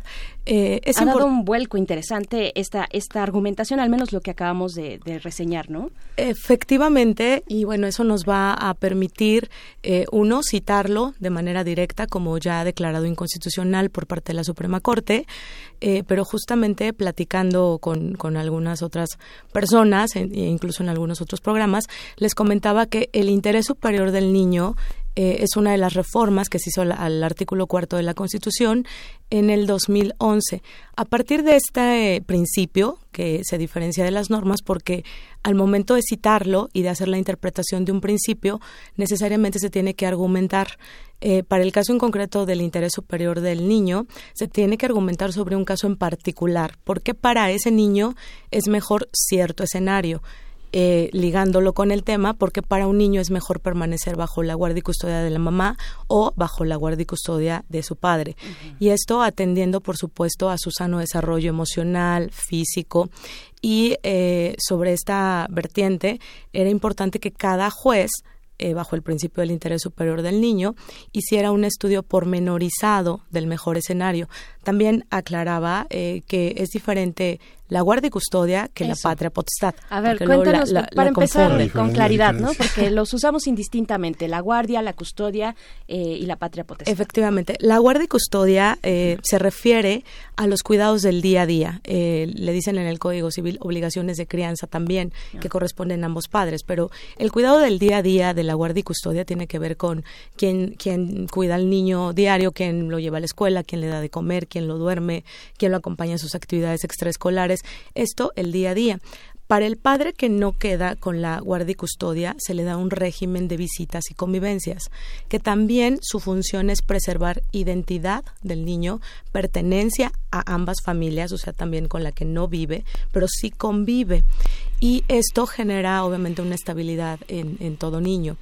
Eh, asimismo, bueno, es importante puntualizar que la patria potestad la tienen per se los padres y eh, solamente en algunas causas muy eh, descritas en, las regulaciones civiles se, se, puede perder la patria potestad. Para una pérdida de patria potestad se tiene que entablar otro juicio, que en la Ciudad de México es un oral familiar, que se llama pérdida de patria potestad o suspensión de patria potestad. Claro esta cuestión de la, de la, de la cuestión de género que, era que coloca a los dos en igualdad de circunstancias, ¿Con qué instrumentos cuenta un juez? ¿Cuáles son los protocolos para, para seguir, eh, para dictaminar qué es lo mejor para cada niño, para cada caso? Efectivamente, eh, pues hay una gama eh, importante de mm, instrumentos jurídicos, tanto nacionales como internacionales, de los que puede echar mano un juez para, para tomar una determinación judicial respecto de la esfera de un niño. Eh, ligándolo un poquito con esta parte de perspectiva de género, hay un protocolo que emitió la Suprema Corte sobre cómo juzgar con perspectiva de género. También hay otro protocolo que emitió la Suprema Corte eh, con motivo de esta inclusión al artículo cuarto constitucional eh, sobre autoridades que tienen que ver con asuntos de niños, niñas y adolescentes. En todos ellos se puede se puede echar mano. Además también eh, las reformas de, de 2011 en derechos humanos dicen que todo juez puede hacer valer tanto tratados internacionales que se llama convencionalidad como eh, constitucionalidad atendiendo a que son derechos humanos. Todo lo que tiene que ver con niños son directamente derechos humanos. Entonces, un juez de lo familiar eh, puede citar eh, preceptos constitucionales sin problema y puede citar también preceptos de tratados internacionales que haya firmado y ratificado México. Estamos hablando un poco para poner los parámetros de esta discusión. Ya nos dabas eh, luz sobre los conceptos, guardia, custodia y demás, pero también de qué tipo de, en qué edades, qué, cuáles son los grupos etarios de los que estamos hablando, porque cuando hablamos de niños, niñas y adolescentes hay una especie de progresividad en, la autonomía, ¿no? En tanto van creciendo, van adquiriendo ciertas responsabilidades, ciertas libertades y también el ejercicio de su autonomía, de su capacidad de decisión. Eh, ¿cómo, ¿Cómo lo está viendo la Corte eh, en estas etapas de las edades de los niños, niñas y adolescentes? Es maravilloso el avance que se ha tenido en los parámetros de, de, juzgar a niños, porque incluso ahora el propio niño se hace parte de su proceso. Esto eh, es una evolución histórica de los derechos del niño. Se considera de manera internacional que un niño va de los 0 a los 18 años. En México, específicamente, se dice que es niño de los 0 a los 12 años y que es adolescente de los 12 hasta los 18 años. Evidentemente su capacidad cognitiva es variable de un niño de 3 años a uno de 15. Y con base en esto, eh, la Convención sobre Derechos del Niño, en su artículo 12, habla del derecho del niño a ser escuchado. Eh, admiculándolo un poco con el artículo tercero, que es interés superior del niño, que ahora nosotros lo tenemos a nivel constitucional, eh, nos da la posibilidad de que un niño pueda participar activamente, es decir, se le escucha en, cualquier proceso judicial, incluso en aquellos procesos judiciales que tienen que ver con su guardia y custodia. no se llama plática con menor y es eh, de hecho es uno de los instrumentos importantes y vitales sobre un juicio donde se determina la guardia y custodia. Siempre se escucha al menor incluso si es, si es pequeño, porque se allega el tribunal de peritos especializados también para, para la escucha. Y durante cada, eh, cada una de estas diligencias se tiene la presencia de un ministerio público para garantizar la representación social y también de un representante del DIF además del el juez, por supuesto. ¿Peritos especializados? Peritos especializados. ¿Hay una certificación para escuchar al niño? No, pero el protocolo de la, de la Suprema Corte eh, se supone que tendería o, o propone que si un, un niño es muy pequeño, se le puede escuchar auxiliado, un juez, de peritos especializados, por ejemplo, en trabajo social o en psicología, porque bueno, los, los niños no tan solo se manifiestan por el habla, sino también por algunas acciones, entonces nos podemos allegar de estos eh, peritos para eh, hacer una mejor escucha de menor. Además, eh, los jueces ya a la fecha eh, para determinar la guardia y custodia mm, estamos están dejando de un, a un lado los los parámetros de, de, género o sea de que per se lo que comentaban. Se, se entiende que la mujer tiene estas características biológicas que la hacen una persona apta para ejercer los cuidados de un niño pues eh, hemos comprobado que no necesariamente y también lo que se busca romper es estos estereotipos de género diciendo que cualquiera de, de ambos padres es apto para ejercer los cuidados de un niño. Y eso es lo que se busca acreditar en procesos judiciales. El juez debe determinar mediante pruebas la escucha con el menor, las pruebas periciales en psicología, las pruebas periciales en trabajo social, eh, y a partir de eso determina cuál es el escenario mejor para este niño, por supuesto escuchándolo, y a partir de ahí se, se, eliminaría en un eh, eh, respetando el derecho de igualdad también contemplado en el artículo cuarto se respetaría cuál de los padres es más idóneo para este niño en particular hablamos de que ya se elimina esta posibilidad o esta pues esto que era un hecho de que la guardia de custodia se otorgara directamente y en automático eh, ante un divorcio y una cuestión civil de este tipo a la, a la madre a la mujer sino que ahora hay una argumentación de por medio.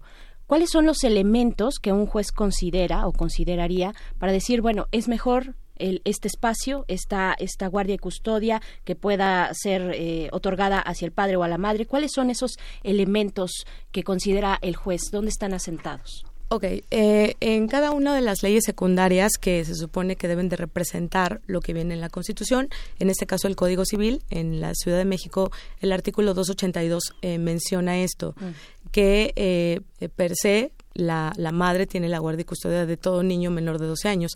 En cada uno de los estados varía.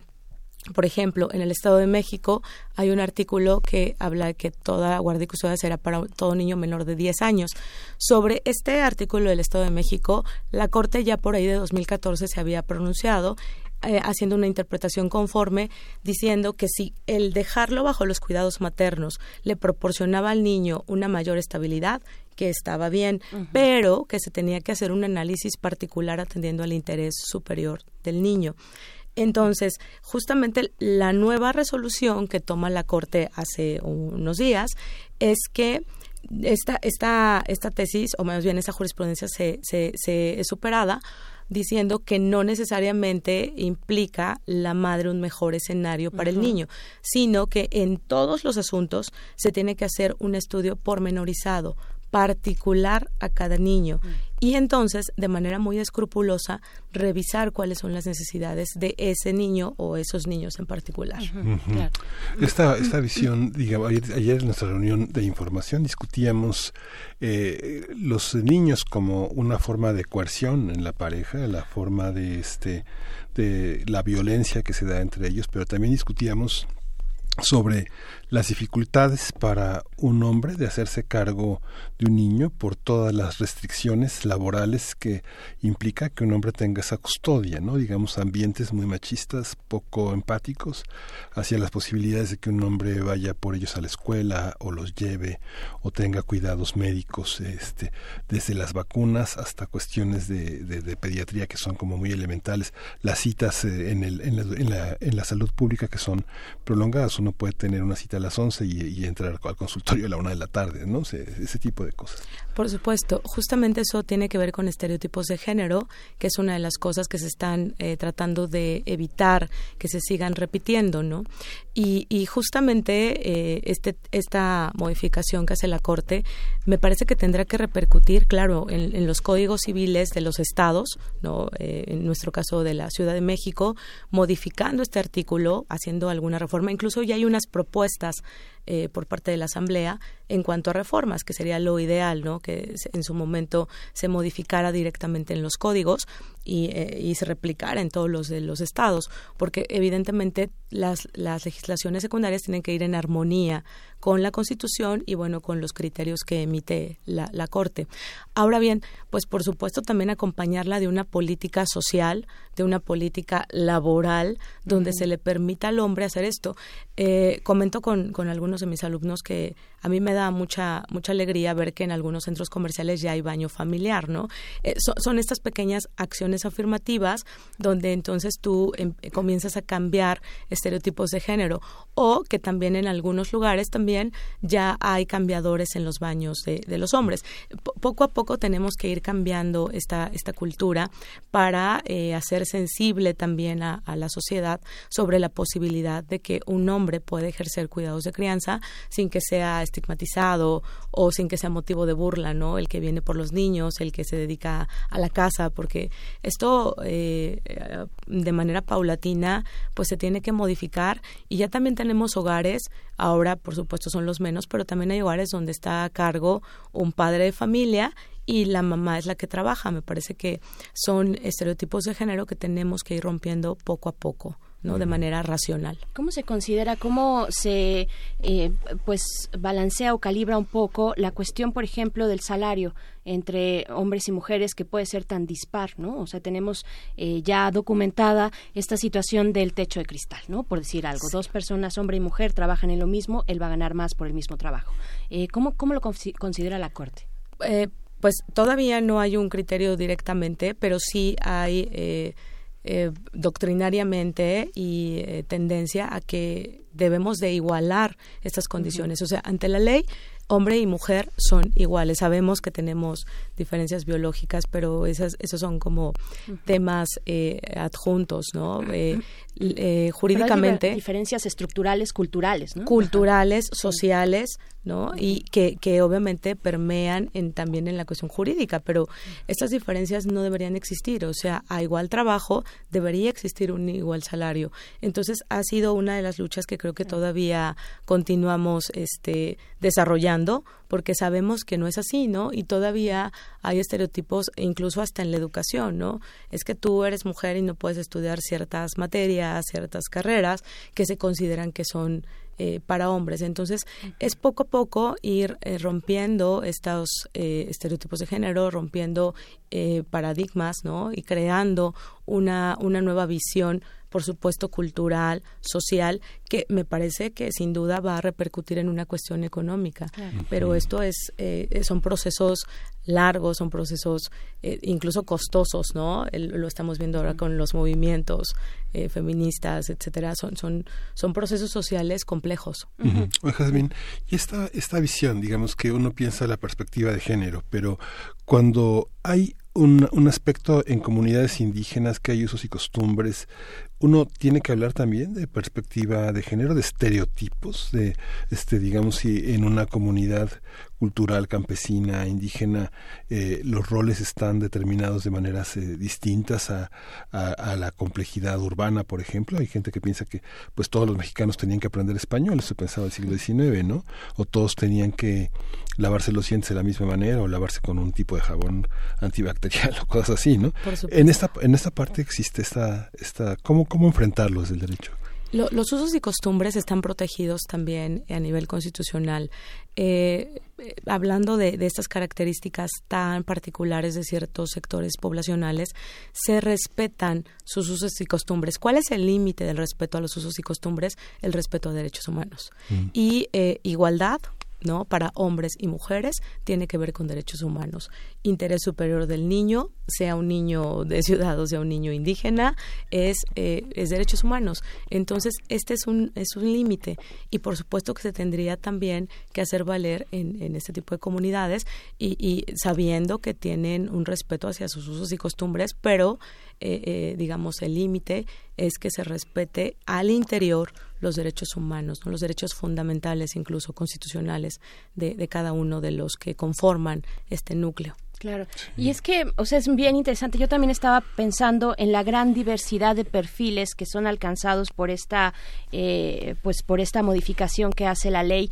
Eh, eh, y pienso, porque, porque de pronto tenemos como alguien en la cabeza, ¿no? una persona, un sujeto en la cabeza con, con, pocos atributos y con pocas diferencias, ¿no? Y parece que todo, y, y, quien, quien va a ser sujeto de esta ley o sujeta de esta ley, pues pareciera como plano, como un ente plano, pero no es así. Yo estaba pensando también, Miguel Ángel, en lo que decías, eh, no solamente en las personas de comunidades eh, originarias, sino, por ejemplo, mujeres que eh, están en un proceso judicial en pérdida de su libertad, que están en un centro penitenciario, que es todo un tema, la, la custodia de los, de los hijos, de las hijas en estos espacios.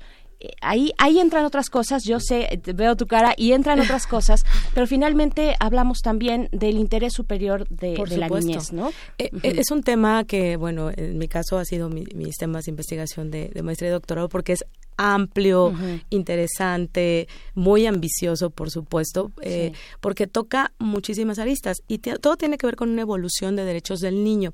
Hay algo bien interesante, hay una frase que a mí me gusta mucho citar porque creo que es ejemplificativa y nos dice que con eh, estas modificaciones, con la aparición de una convención sobre derechos del niño, con que se haya incluido en nuestro texto constitucional un interés superior del niño, también haya habido reformas en relación a derechos de infancia, una nueva ley de niños, niñas y adolescentes eh, a nivel federal. Eh, todo, todas esta, este, estas herramientas nos permiten asegurar que ahora los niños han dejado de ser objetos de derecho para convertirse en sujetos de derecho. Y esa frase me encanta porque rompe también con un paradigma, por ejemplo, que los niños no pueden participar activamente en eh, procesos, ¿no? Ya sea administrativos, judiciales, y, rompe con esto porque ahora, ahora se les escucha ligado a todo lo que ya habíamos comentado pero en específico para eh, los niños que de, madres que están en estos procesos de readaptación social, porque en realidad los fines de que se, eh, em, se, se, sustraigan estas personas de la sociedad y se pongan en un centro de readaptación es justo esto, educarlas para volverlas a insertar a una, a una sociedad. No lo entendemos así, parece que es como un castigo, pero, pero no es así, no son los fines de, de, de, estas instituciones. Y eh, sí, claro, hay todo una polémica para saber si se cumple, si es el mejor escenario efectivamente para un niño permanecer dentro de un centro de readaptación, que sabemos que deja de tener contacto con un mundo real y cuando hemos tenido algunos casos donde el niño sale y bueno, se enfrenta a un mundo absolutamente nuevo y si no no, eh, es el mejor escenario para un niño, pero también habría que valorar de nueva cuenta cada caso en particular, si para este niño es mejor la permanencia en el centro eh, de readaptación o eh, que, se, que siga desarrollando. Y bueno, tiene que ver otra vez con algo sumamente particular, porque habría que valorar si hay otros familiares que puedan auxiliar a la, a la, madre a tener este cuidado del día a día fuera, ¿no? Eh, si cuenta con familiares, además si estos familiares están dispuestos a realizar este tipo de cuidado. E, esas cosas se valoran. Entonces, tampoco podríamos dar una, una opinión generalizada, porque de nuevo, el, el, el principio lo que atiende es hacer un estudio pormenorizado de cada niño. Entonces, eso es difícil porque tendríamos que ver la situación en particular de cada niño y eh, darle este acompañamiento para tomar la mejor decisión eh, que salvaguarde eh, el desarrollo físico y emocional de cada uno de estos niños. Es muy personal. Los jueces están abiertos, a, digamos, a este proceso. No sé, pienso en estereotipos de género, pero también pienso en cómo se transmite, digamos, muchas, digamos, muchos, muchos procesos de de embarazo y de parto y de los primeros meses de crianza la presencia de la madre es fundamental, sobre todo porque los cambios ocurren en el cuerpo femenino, ¿no? Digamos, este, no sé, la, la, presión de la leche, el abultamiento de los senos, el, el reacomodo de todo, de todo el aparato este reproductor, eh, la somnolencia, eh, la enorme fatiga que supone un embarazo, digamos, hay, hay muchos elementos que un cuerpo de, el cuerpo de la madre de alguna manera es el espejo y la experiencia es el espejo y pienso voy a voy hacia otro territorio también que es el tema de los abuelos, que esos padres alternativos han tenido nuevos derechos, nuevas este, oportunidades de detener la violencia, de detener el descuido de sus propios hijos o de los o de la pareja para para proteger el interés superior del niño, ¿no? ¿Cómo funciona esta parte? Eh, justamente este primer criterio un tanto biológico fue el que hizo que en 2014 se hiciera una interpretación conforme, ¿no? Manifestando que eh, se dejaba intacto pues el texto de varios de los de los códigos civiles y que era una interpretación este que eh, sí obedecía a armonizarlo con el interés superior del niño pero me parece que también se ha dejado de lado esto porque ya la, no sé cómo decirlo, la ciencia, los avances nos permiten alimentar a un niño fuera este, de, de, por ejemplo, del seno, y me refiero a, eh, los procesos de amamantamiento pueden ser sustituidos, ¿no? Eh, la lactancia puede ser sustituida por fórmulas que ya son mucho más complejas, ¿no? Que las que se tenían hace tiempo, y pues un niño también puede recibir cuidados de parte de, de su papá o eh, eh, citando a, a, los parientes, bueno, la, la ley indica que todos pueden ejercer la guardia y custodia de un niño si es el mejor escenario hasta el cuarto grado.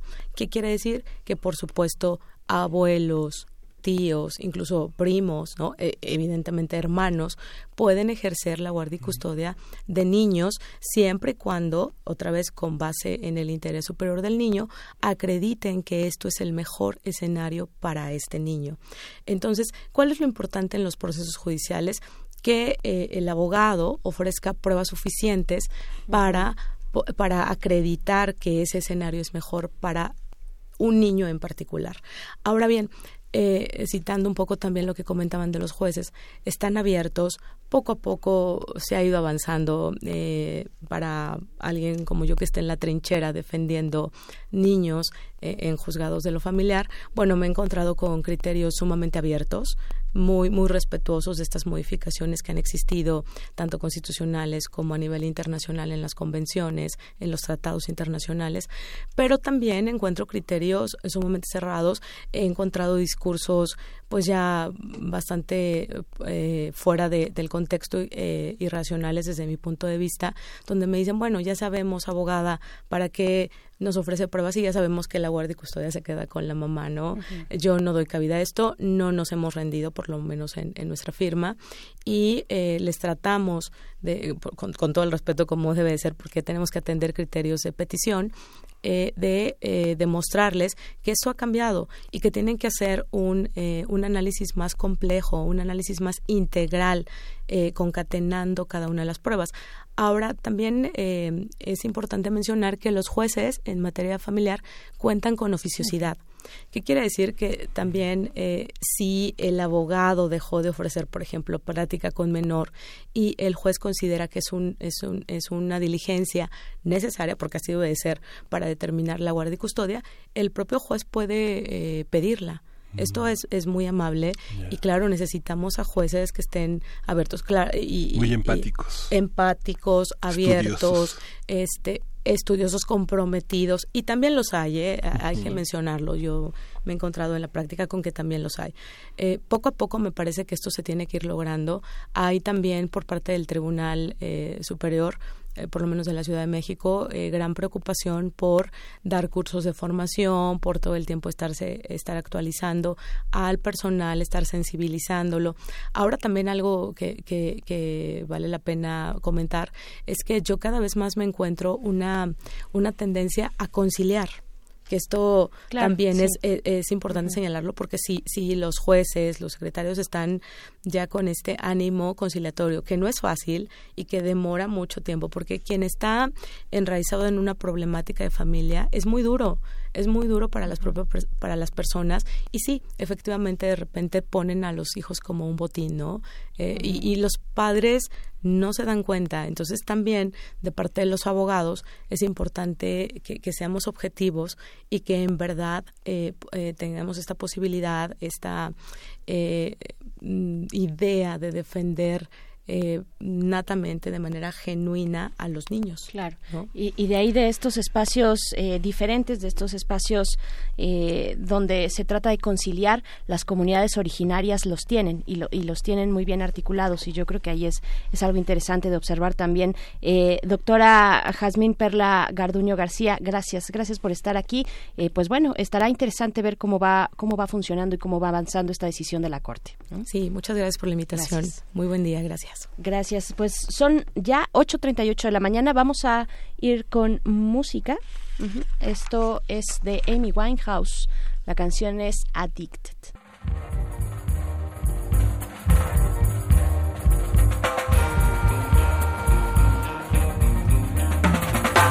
Tell your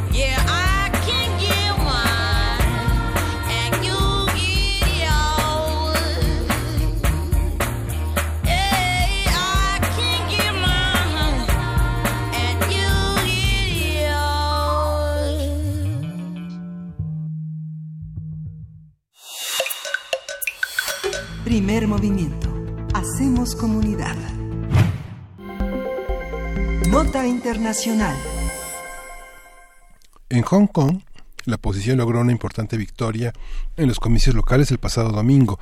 En esos comicios se registraron una participación de 2.9 millones de personas, es decir, el 71.2% del electorado.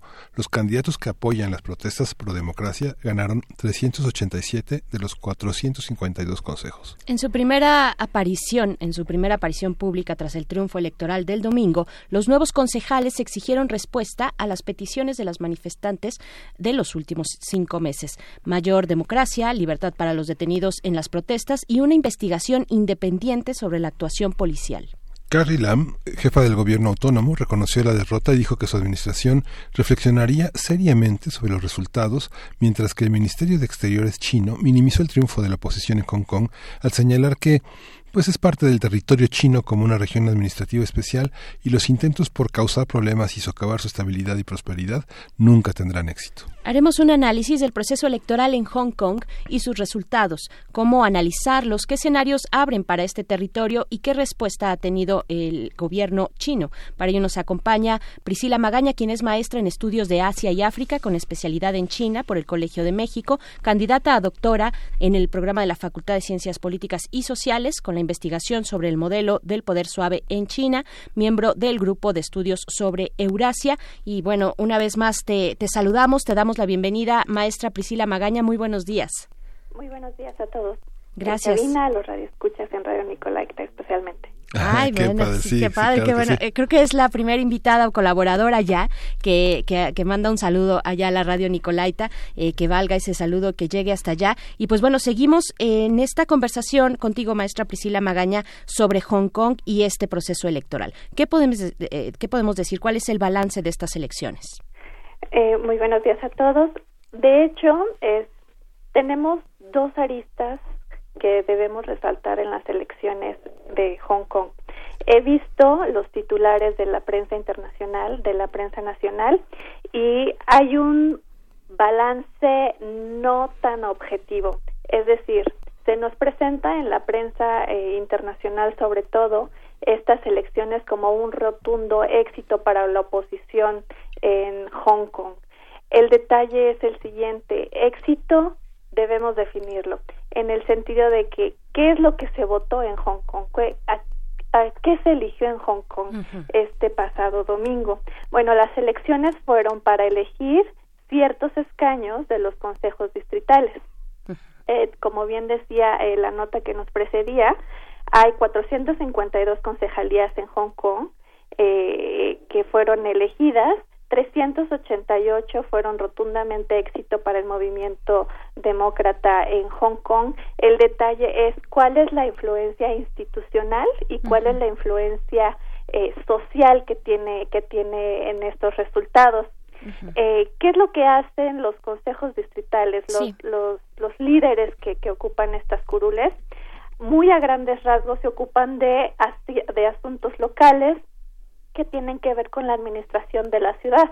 Eh, los más notorios son, eh, digamos, la organización de las rutas de los de la movilidad eh, local, como los autobuses, también asuntos como la recolección de basura y el más importante es que pueden elegir eh, a, a, los miembros del comité que digamos seleccionan al director ejecutivo de Hong Kong que eh, en esta en la actualidad es eh, la Cupa Carrie Lam.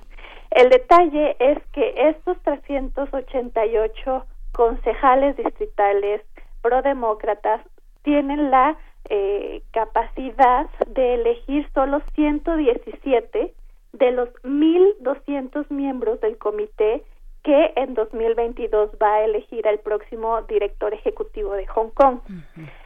Por supuesto, para toda democracia y más una democracia participativa, más no solo representativa como la que tienen en Hong Kong, es sumamente importante el papel que va a desempeñar estos 130, 117 concejales distritales, porque van a ser el reflejo de la voz de todos estos manifestantes que se han venido expresando desde hace cinco meses y medio en las calles de Hong Kong.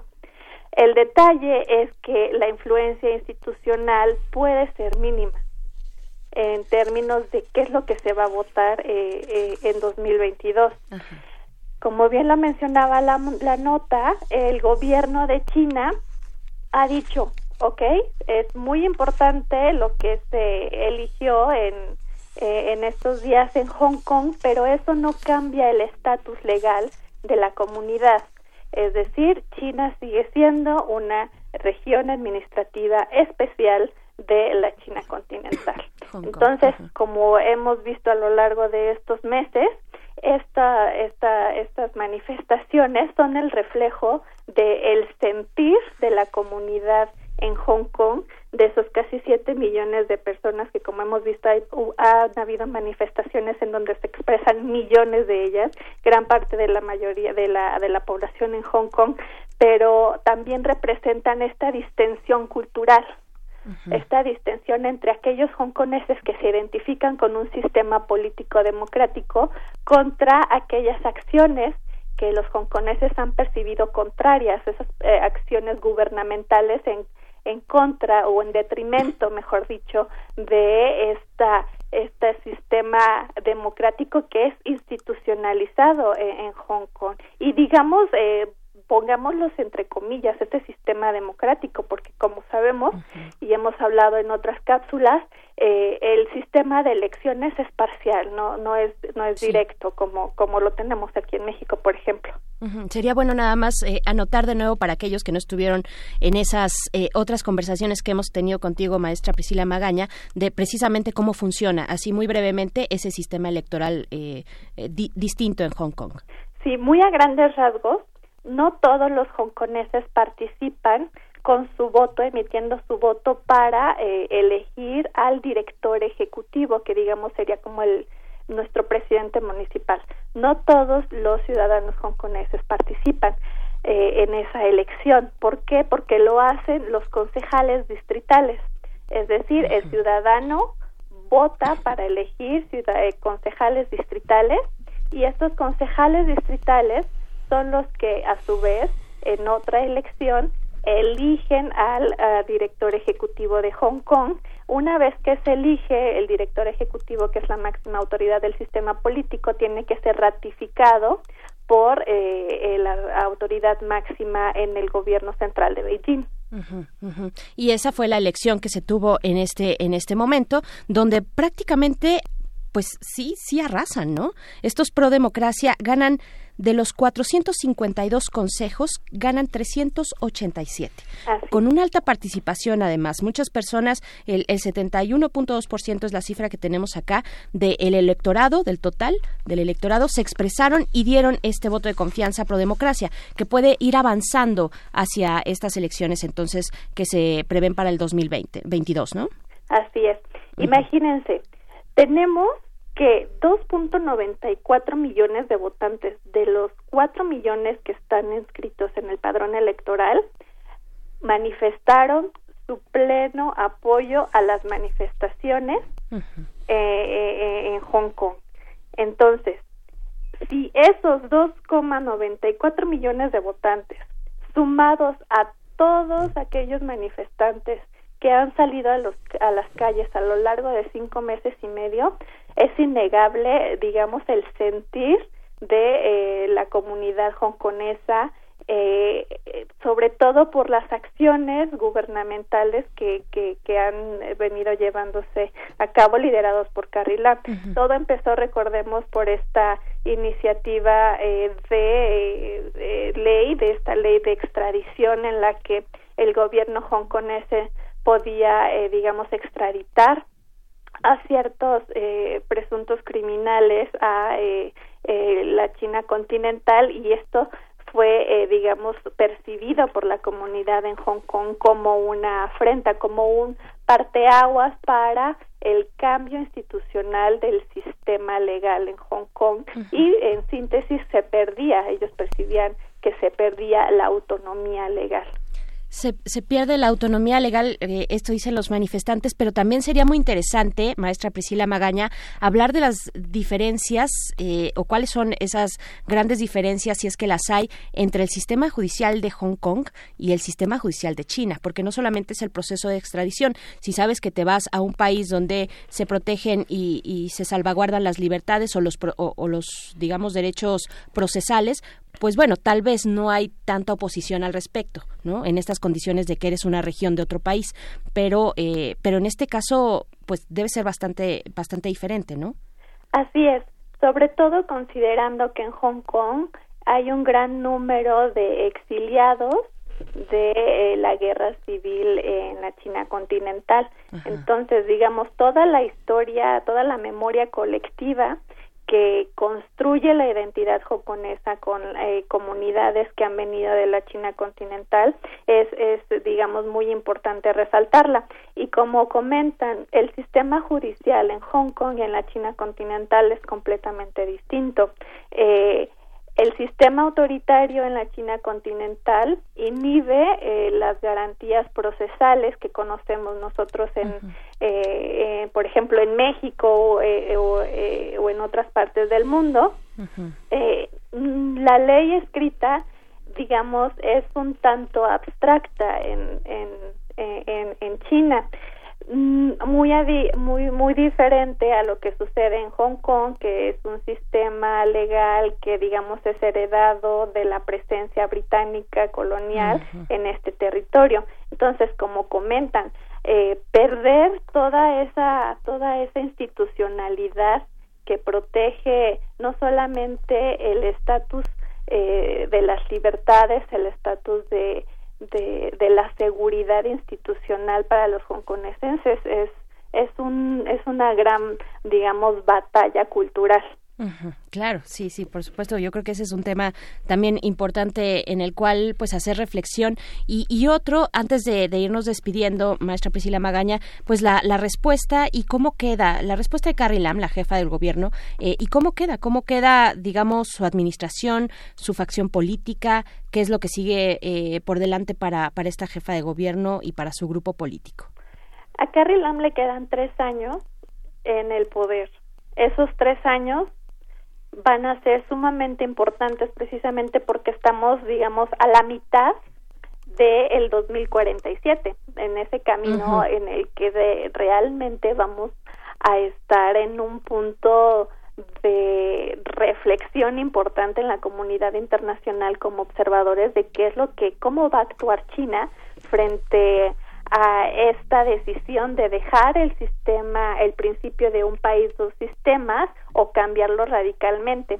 En este sentido, Carrie Lam eh, muy políticamente ha expresado que respeta, por supuesto, como en cualquier sistema democrático, eh, los resultados de las elecciones. Y algo muy importante que hay que resaltar es la reacción que dice yo creo que los manifestantes comparten junto conmigo este sentir de que haya orden, paz y cese la violencia en Hong Kong. Carrie menciona que no ha podido entablar un proceso de diálogo o acercamiento precisamente por este contexto de violencia. Entonces, digamos, en este interpretación del contexto y eh, eh, en el uso del discurso, Carrie Lam está tratando de distender eh, esta, este conflicto no solamente material sino inmaterial que hay ya con los hongkoneses porque es claro que no hay una línea viable de comunicación con los representantes entonces hay, hay un conflicto muy importante para Carrie Lam y veremos estos tres años o estos meses incluso a ver cómo se sigue desarrollando estos estas eh, manifestaciones que ya han escalado a una violencia muy importante en las calles de Hong Kong. Pues sí, no la tiene, no la tiene nada sencillo Carrie Lam. Por, eh, por un lado, pues esa sociedad hongkonesa en protesta constante y defendiendo sus derechos, pero por el otro lado también, pues el gobierno de la China continental, ¿no? Este, encima y soplándole en la, en la nuca y por encima de su hombro, eh, pues es una presión importante para esta mujer, ¿no? Sí, y además algo importantísimo, ¿no? Además, otro actor que está soplando es Estados Unidos eh, eh, en la semana pasada la Cámara de Representantes eh, aprobó un proyecto de ley de derechos humanos y democracia en Hong Kong. Entonces es otro actor muy importante que debemos considerar en la ecuación. Qué barbaridad. Pues bueno, estaremos viendo cómo, cómo van sucediéndose esta, estos momentos en Hong Kong eh, y pues esperamos que así sea, que, continuemos conversando contigo, maestra Priscila Magaña, que nos has llevado eh, en todo este hilo de lo que ocurre allá en ese territorio de China, en Hong Kong. Eh, muchísimas gracias. Gracias a ustedes. Muy buen día. Muy buen día. Gracias, Priscila. Pues sí, son 8.56 de la mañana. Eh, seguimos ya, estamos finalizando esta segunda hora de primer movimiento. Les mandaron saludos hasta allá, hasta, hasta Morelia, y nosotros ya nos estamos despidiendo de ustedes. Seguimos en el 96.1 de FM y en www.radio.unam.mx en este martes 26 de noviembre. Se nos está acabando noviembre, es la última semana. Se nos está acabando. Y no quería dejar pasar que se dieron a conocer los premios del Premio Nacional de Periodismo de esta organización eh, eh, de, periodistas de la Asociación Civil Independiente. Y los ganadores, dos hubo dos ganadores por por trayectoria. Desgraciadamente la página que tienen pues no está actualizada, todavía siguen en el 2018, pero son Cristina Pacheco, la novelista, la periodista, la cronista Cristina Pacheco, y Elsa Medina, que estuvo el viernes aquí conversando con nosotros, que justamente el diplomado que organizó Ernesto Ramírez, el, este fotógrafo mexicano de enorme trayectoria, en reconocimiento a Elsa Medina. Elsa Medina nació en 1952 en la Ciudad de México, fue una de las grandes contribuciones de la jornada a la fotografía mexicana, trabajó en el sur de Guerrero también muchos años. Y bueno, fue una fotógrafa también importante, contribuyó también en Cuarto Oscuro y ahora eh, fue becaria en 2006 y 2010 en el Fondo Nacional para la Cultura y las Artes como creador, como creador eh, como creadores de no los eméritos sino los que siguen ¿no? los, este y bueno ha desarrollado una, una labor importantísima. Felicidades a estas dos mujeres dos mujeres periodistas que tampoco tienen miedo, que se han desarrollado desde hace muchos años, más de 30 años, en el caso de Cristina Pacheco, pues casi 50 años de periodista. Sí, sí, pues enhorabuena, felicidades a las dos. Precisamente creo que el Premio Nacional de Periodismo se dio, el, se dio a conocer en rueda, de, en rueda de prensa el viernes, que precisamente estábamos conversando con Elsa no Medina. Ella no sabía todavía. Ella no sabía todavía, no. no, no, nada se sabía porque eso fue como al mediodía, pasado el mediodía, que se dio a conocer pues estos, estas... Eh, menciones, estos eh, pues premios a las, en este caso, periodistas. Pues bueno, vamos con esto a despedirnos de esta hora, son las 8.58 de la mañana. Vamos al corte, pero antes recordarles también que vamos a estar en Guadalajara la próxima semana. Sí, vamos, a estar en Guadalajara del 2 de diciembre, del 2 al 6 de diciembre. La feria termina el domingo, pero nosotros vamos a transmitir de lunes a viernes en el horario habitual. Vamos a, a dedicar todo nuestro esfuerzo a tratar de transmitir cómo se vive esta gran feria, el mundo de los libros que cierra también con esta edición 2019 y que muchos de los libros que quedaron en la palestra, bueno, van a estar seguramente en esta otra gran feria también tradicional importante que se realiza en la UNAM, en el Palacio de Minería, en el mes de febrero, a finales de febrero y la primera semana de marzo. Así que bueno, no deje de sintonizarnos, va a estar nuestro podcast a, a todo a todo lo que da para que pueda recuperar algunas de las informaciones que tendremos con escritores que no suelen estar en México, aspectos que vale la pena recordar para hacer el resumen de este 2019. Así es, y como dato adicional que, que hay que mencionar es esta colaboración, estaremos desde allá transmitiendo con la radio UDG, Así es que Universidades Unidas, a través de sus radios eh, públicas, pues vamos eh, a estar por allá la próxima semana. Vamos ahora sí al corte de la hora y regresamos a primer movimiento.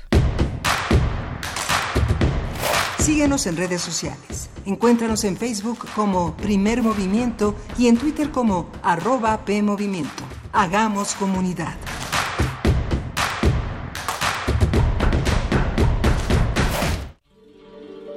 En algún momento tuviste que aprender a dominar tu instrumento, a escribir una novela, a realizar una investigación.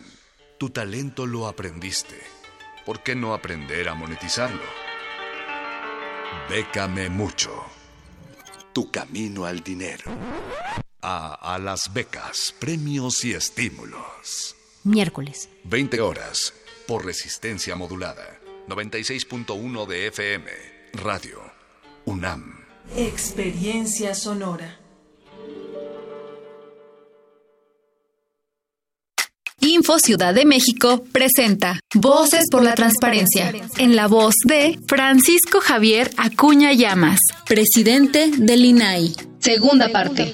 Estas instituciones defendemos los datos personales de la sociedad, que es el derecho a la vida privada. Y en este capítulo somos instituciones de gran valor porque tenemos potestades para sancionar. El INAI es quien regula la relación con el Estado y el mercado todas las quejas que haya por la violación a datos personales en el ámbito federal y en el mercado, cualquier empresa o particular que transgreda eh, los datos personales de otros puede ser sancionada por el INAI. Estamos celebrando con el Info Ciudad de México la mejor aproximación a la sociedad. Hacen un compromiso a la luz del Sistema Nacional de Transparencia por estar unidos y caminar al nivel de pie, a nivel de la calle del brazo y hombro a hombro de la sociedad.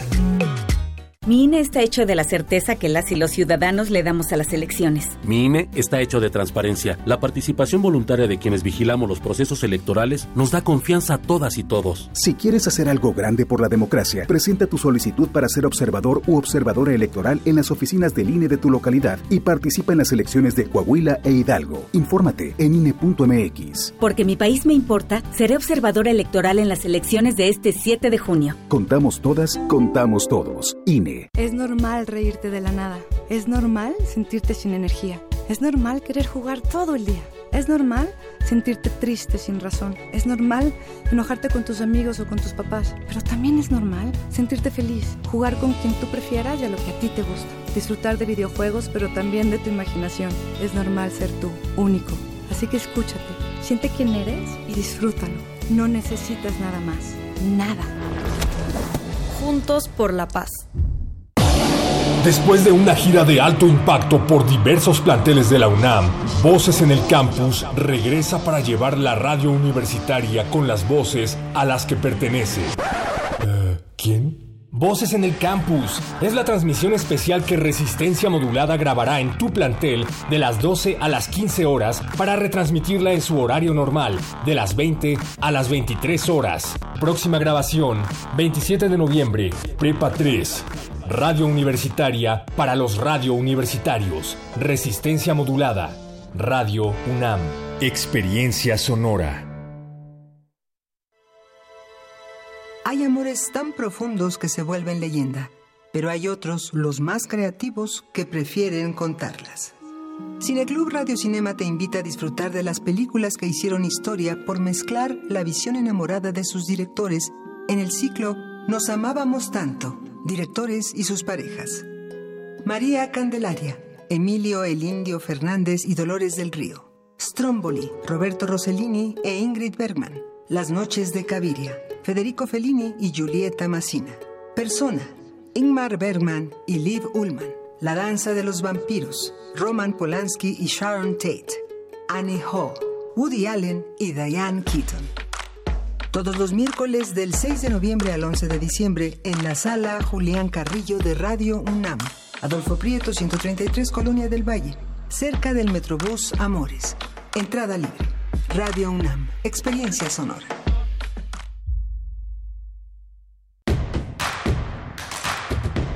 Encuentra la música de primer movimiento día a día en el Spotify de Radio UNAM y agréganos a tus favoritos.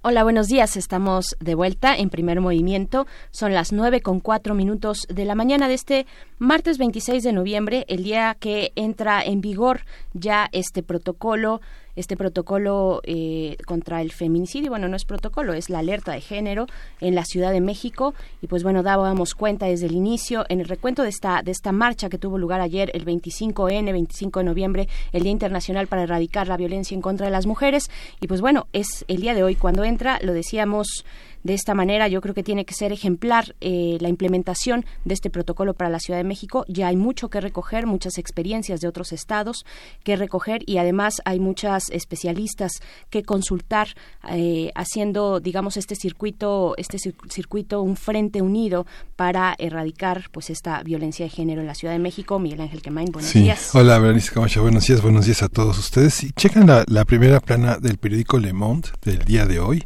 Va a ser muy interesante porque la primera plana, en, las ocho columnas, dice un nuevo arsenal legislativo contra los feminicidios y es muy interesante porque el tema de Grenell, que son las violencias conyugales, el primer ministro hizo públicas el lunes pasado las medidas reglamentarias y legislativas, como por ejemplo la noción de empresa va a ser de entrada en los va a entrar en los códigos penales y civil. Eh, el suicidio forzado se va a convertir en una circunstancia agravante del acoso moral. El acuerdo de las mujeres víctimas dentro de las las, de las comisarías será mejorado. El secreto médico podrá ser suspendido en caso de que haya un peligro severo para la víctima y la autoridad parental será suspendida por, para el padre en caso de un feminicidio. Los centros de cargo de los autores de violencias conyugales van a ser creados y bueno, este, eh, todo esto ha suscitado una gran, una considerable desarrollo eh, en términos de eh, presupuesto y condiciones de, desarrollo, todo, una, todo un apoyo presupuestal, legislativo y social a, esto que llaman los franceses un nuevo arsenal legislativo, pues a favor de toda esta lucha que nos emparenta y que hace que un poco el mundo el mundo sea mejor, menos violento y más más equitativo, más justo, ¿no? Claro, y fíjate que también creo, Miguel Ángel, que lo que nos haría bien es tener una conversación sobre todas las acciones que está realizando el gobierno capitalino, el gobierno de la Ciudad de México,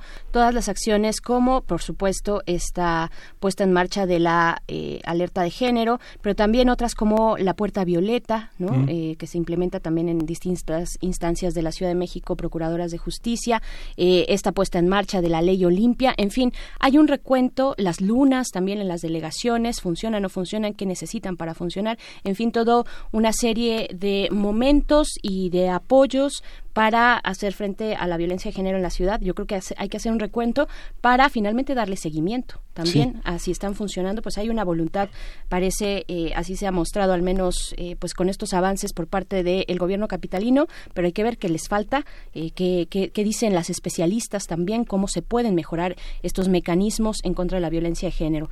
Pues bueno, eh, así les damos la bienvenida a esta tercera hora de transmisión en la que tendremos la mesa del día con la conversación, una conversación con Arturo Espinosa Silis, director de Estrategia Electoral, que es un laboratorio de elecciones y democracia. Vamos a hablar con él acerca de Morena, del partido Morena, de eh, su corto y su largo plazo, cómo está, pues bueno, vaya que está eh, en llamas y, sin posibilidad de, acuerdos certeros, eh, están cayendo en esta pues vorágine de, de desacuerdo, pues vamos a estar conversando con él en unos momentos más y después una invitación también a conocer la oferta de Radiónica. Vamos a conversar con Iván García, quien es editor de contenidos precisamente de Radiónica.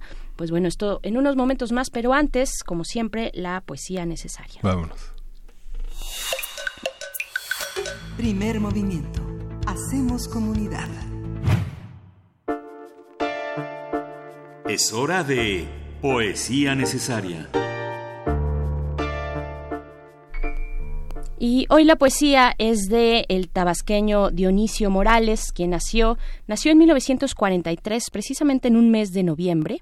Eh, él estudió letras hispánicas en la Facultad de Filosofía y Letras de esta universidad y tiene, eh, según algunos críticos de, su obra, pues una poesía lúcida también eh, que alcanza algunos tintes de, salvaje, que, que también toca temas muy profundos, incluso sórdidos puede ser, pero uno de los elementos que rondan su poesía es el de la memoria un elemento recurrente en su trabajo. Y de Dionisio Morales vamos a escuchar el poema Retrato a lápiz. Lo vamos a acompañar con el grupo español de pop New Wave español Papaya. La canción que vamos a escuchar se titula Alimento del Alma. Así es que vamos con esto que es Retrato a lápiz de Dionisio Morales que además pueden encontrar en los materiales de lectura de la UNAM, que es materialdelectura.unam.mx y ya está en nuestras redes sociales también. Retrato a lápiz. No recuerdes el médano demolerá tu corazón en un recipiente negro y fétido mientras el mar desquicia tus ojos trasnochados de vida. Deja que en tu memoria seca y extraviada ardan implacables los fantasmas que aparecen y desaparecen en el ciego recinto que te aguarda. La pequeña herida del alfiler, orada el entresijo de un mar antiguo, y deposita su grano de sal insobornable, al escribirse otra historia que también es la tuya el aire aprisionado mutila en un enrarecido, enrarecido color y al más mínimo soplo oscurece y ahoga el pedazo de vida que te queda. La luz, carcomida por los siglos, se adelgaza al traspasar la noche soñolienta, negro espejo de Dios omnipresente. Invéntate un nombre, un nombre a tus sueños, sonoro evocador memorioso y dócil sustraído al dolor, te pertenecerá, no por fidelidad, sino por desconocimiento de otros cuerpos. Ignora la rama quebradiza que se solaza y padece bajo tus pies y muere y desaparece sin un rastro, un signo, una huella delirante que renueve tu paso por la tierra. Asesina la palabra que pugna por nacer. Enróllale el cordón, umbilical en el cuello y el último espasmo silabar será el testigo fiel de una vida más profunda y larga.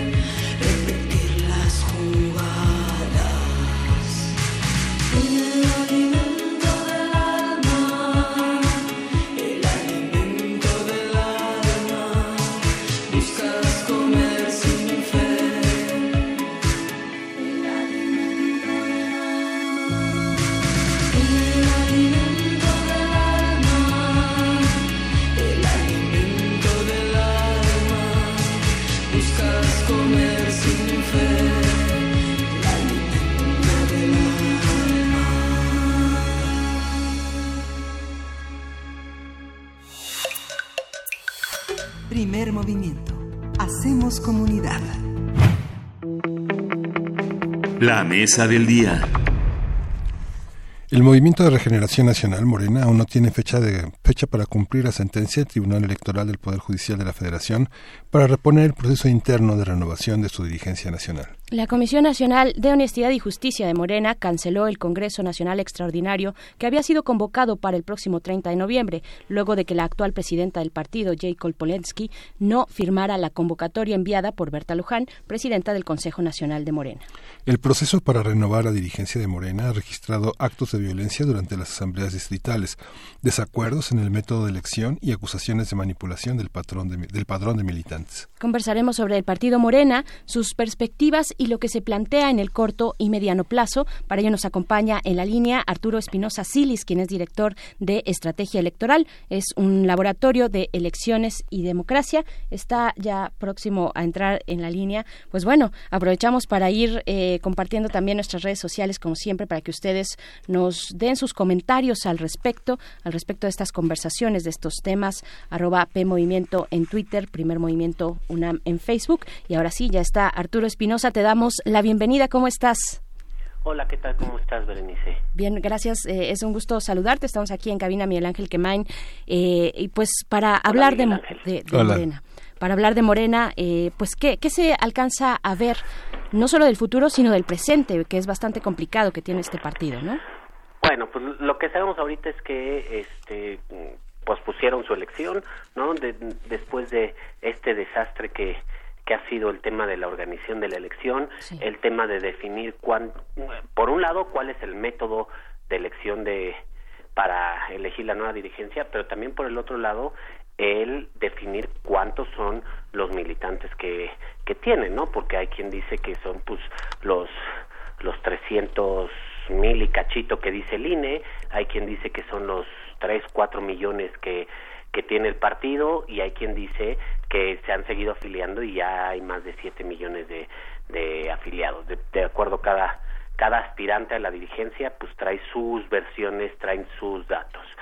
Y después de que el, el tribunal les ordenó reponer todo el procedimiento justamente por estas irregularidades, porque pues no había un padrón definido, no se sabía con cuál se iba a jugar, este y que, que mm, tampoco había un método de elección definido en el que este cada quien quería un método distinto, pues lo que han decidido es este volver a convocar a, al proceso, pero ahora mandarlo hasta el próximo año, es decir, que no sea en 2019. A ver, ¿qué, ¿qué es lo que tenemos el día de hoy con, con Morena? Bueno, pues ya, ya lo sabemos, ¿no? Es el, es el partido principal de este país, es hoy el partido político más importante, pero es un partido político que no no está sabiendo conformarse como partido político, no está sabiendo organizarse y asumirse como la principal fuerza, más allá de los espacios que tiene en el Congreso, más allá de los espacios que ha ganado a partir de las elecciones, sobre todo de 2018, lo que ganó este año, las gubernaturas y los congresos que ganó, es un partido que no se está sabiendo organizar, que se están peleando y que el presidente un poco los está dejando, ¿no? En esta sana distancia que él dicho que él se va a dedicar a gobernar el país y no se va a meter en, en el partido, pues está dejando que, que las diferencias y que las disputas internas sean las que predominen en lugar de, de una consolidación. Creo que ayer veía algunas encuestas y las últimas que han salido, parece ser que, pues sí, la popularidad, la, la confianza en Morena ha crecido, ah, perdón, ha disminuido. Ha disminuido, sí. Ha disminuido, pero el problema es que tampoco nadie en la oposición está levantando la mano para ocupar ese lugar, ¿no? O sea, eh, estamos regresando al escenario de los partidos de oposición no nos están representando, pero tampoco el partido en el gobierno nos está representando. Entonces, la ciudadanía está careciendo de representación en ese sentido, no está careciendo de un partido con el cual identificarse. Pero hay como varios elementos, es, inevitable que el gobierno, el partido en el gobierno tenga unos lineamientos ideológicos y unas líneas que, que forman parte de lo que se concibe como el futuro, mientras que se gobierna y se administran los logros de la, de la sociedad, de la sociedad civil, del propio Estado con su capacidad de autorreplicarse, pero coinciden los principios de este liderazgo de Andrés Manuel López Obrador con los de Morena o se han ido separando gradualmente o rápidamente? ¿Cómo lo, cómo lo ves tú? Yo creo que coinciden en parte y en otra parte no. ¿no? O sea, coinciden en el hecho de que pues, el país tiene que cambiar, que tiene que haber una nueva manera de gobernar, una nueva manera de relacionarse en el poder, pero sin duda hay muchas visiones de Morena. Hay muchos, este, eh, Morena es una paleta de colores muy grande. Coincide la visión de Ricardo Monreal con, y, y la gente de Ricardo Monreal con el presidente, pues no necesariamente en todo. La de Jacob y su gente con el presidente, tampoco, tampoco en todo. Por ejemplo, la, la visión o el, el, el ideario un poco de Jacob Polensky, la gente que está cercana a ella, es mucho más radical. Es, es una izquierda mucho más radical. Es, eh, ellos quieren acercarse más a lo que es China, a lo que es Corea del Norte, a lo que es este, a un, a un espectro ideológico más cercano al, al, al control absoluto del gobierno respecto de todas las áreas del Estado. Me parece que la de Ricardo Monreal es una postura un poco más conciliadora, pero es una postura un poco más de, finalmente Ricardo es, es alguien emanado del PRI, que empezó su carrera en el PRI, que tiene las formas del PRI, eh, eh, es un político más como los que conocemos en México, ¿no? Es un político firme, es un político negociador, pero también es un político calculador y que está dispuesto a hacer muchas cosas a, con tal de obtener el acceder al poder, obtener las, los lugares, los espacios que quiere. Y también hay otra, está la de Mario Delgado, que Mario Delgado es, una persona más joven, es una persona que tiene menos experiencia en política comparado con Ricardo Monreal, pero que también quiere su coto de poder y que también se alinea un poco más al presidente. Me parece que él no tiene una visión muy clara, él simplemente quiere estar ahí, estar en las esferas de poder, este, probar, este, vivir de esas mieles.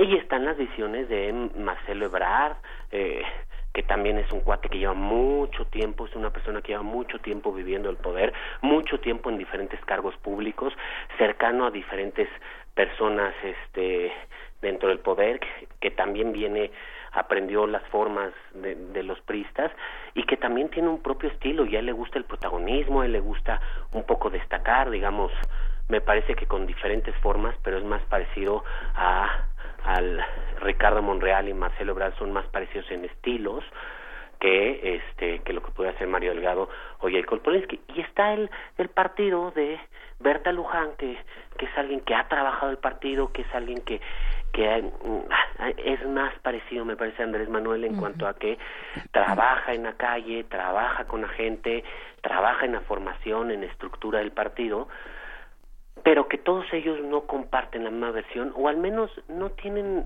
el mismo objetivo de liderar el partido con la misma finalidad.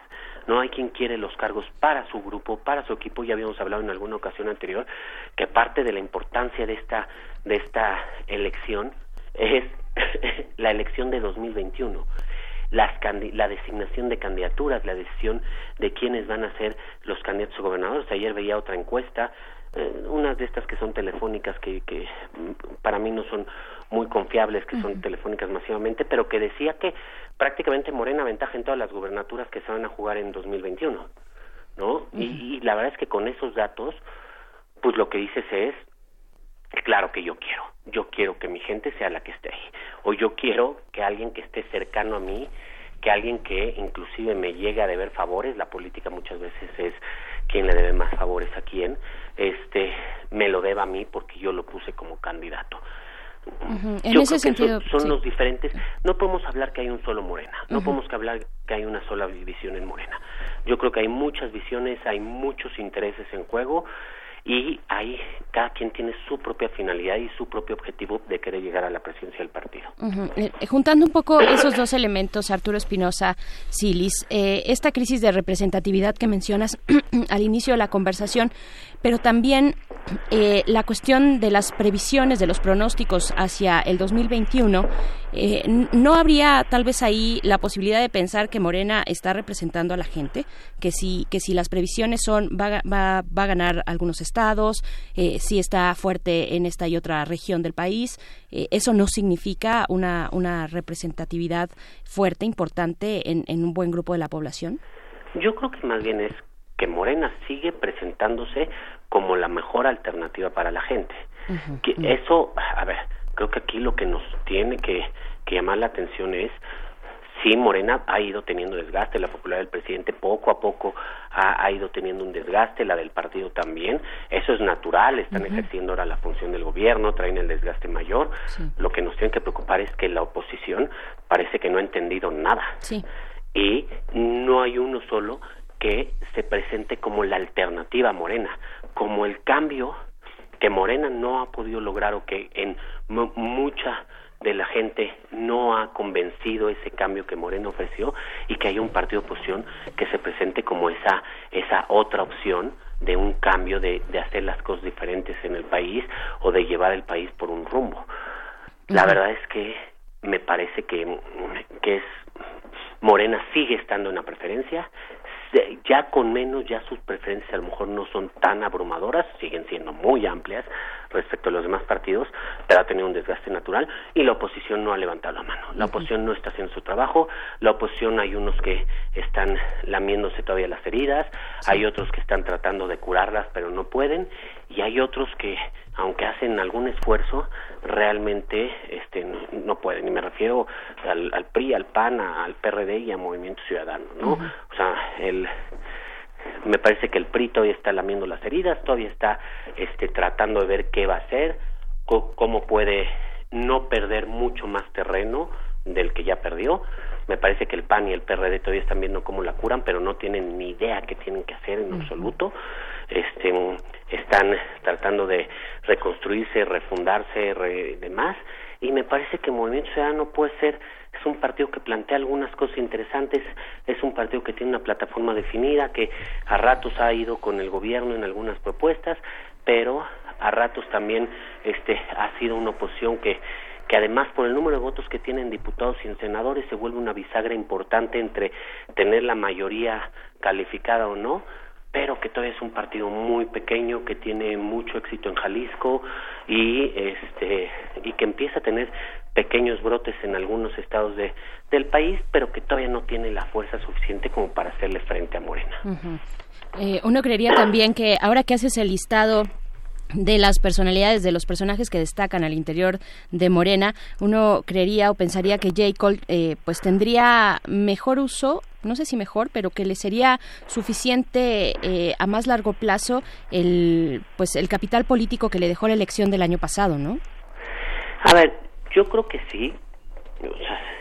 sin duda, yo creo que sí. También es cierto que J. Cole pues ha tenido o tiene mucho desgaste este como como presidente del partido, como dirigente nacional, y yo creo que lo ha pagado. Yo creo que el error de Jacob, a mi parecer, es quiso cooptar todo el partido para ella y quiso imponer sus reglas y sus condiciones. Y, y no, no, supo tratar de buscar un, una elección abierta, ¿no? Yo creo que ese ha sido el error este de ese ha sido el, error de, de Jacob y de otros tantos, ¿no? Que quieren hacer una elección demasiado a modo, le tienen miedo a la competencia, le tienen miedo a este a que haya una elección abierta, una elección este democrática, una elección en la que la, la militancia la, sea la que decida. Quieren una elección controlada, quieren una elección a modo a al perfil de cada uno y me parece que eso eso es el error porque pues justamente están incurriendo en prácticas que ellos mismos han criticado de otros partidos. esta, contradicción entre la confianza en la gente y eh, pedir un, un, una, un certificado de fe, ¿no?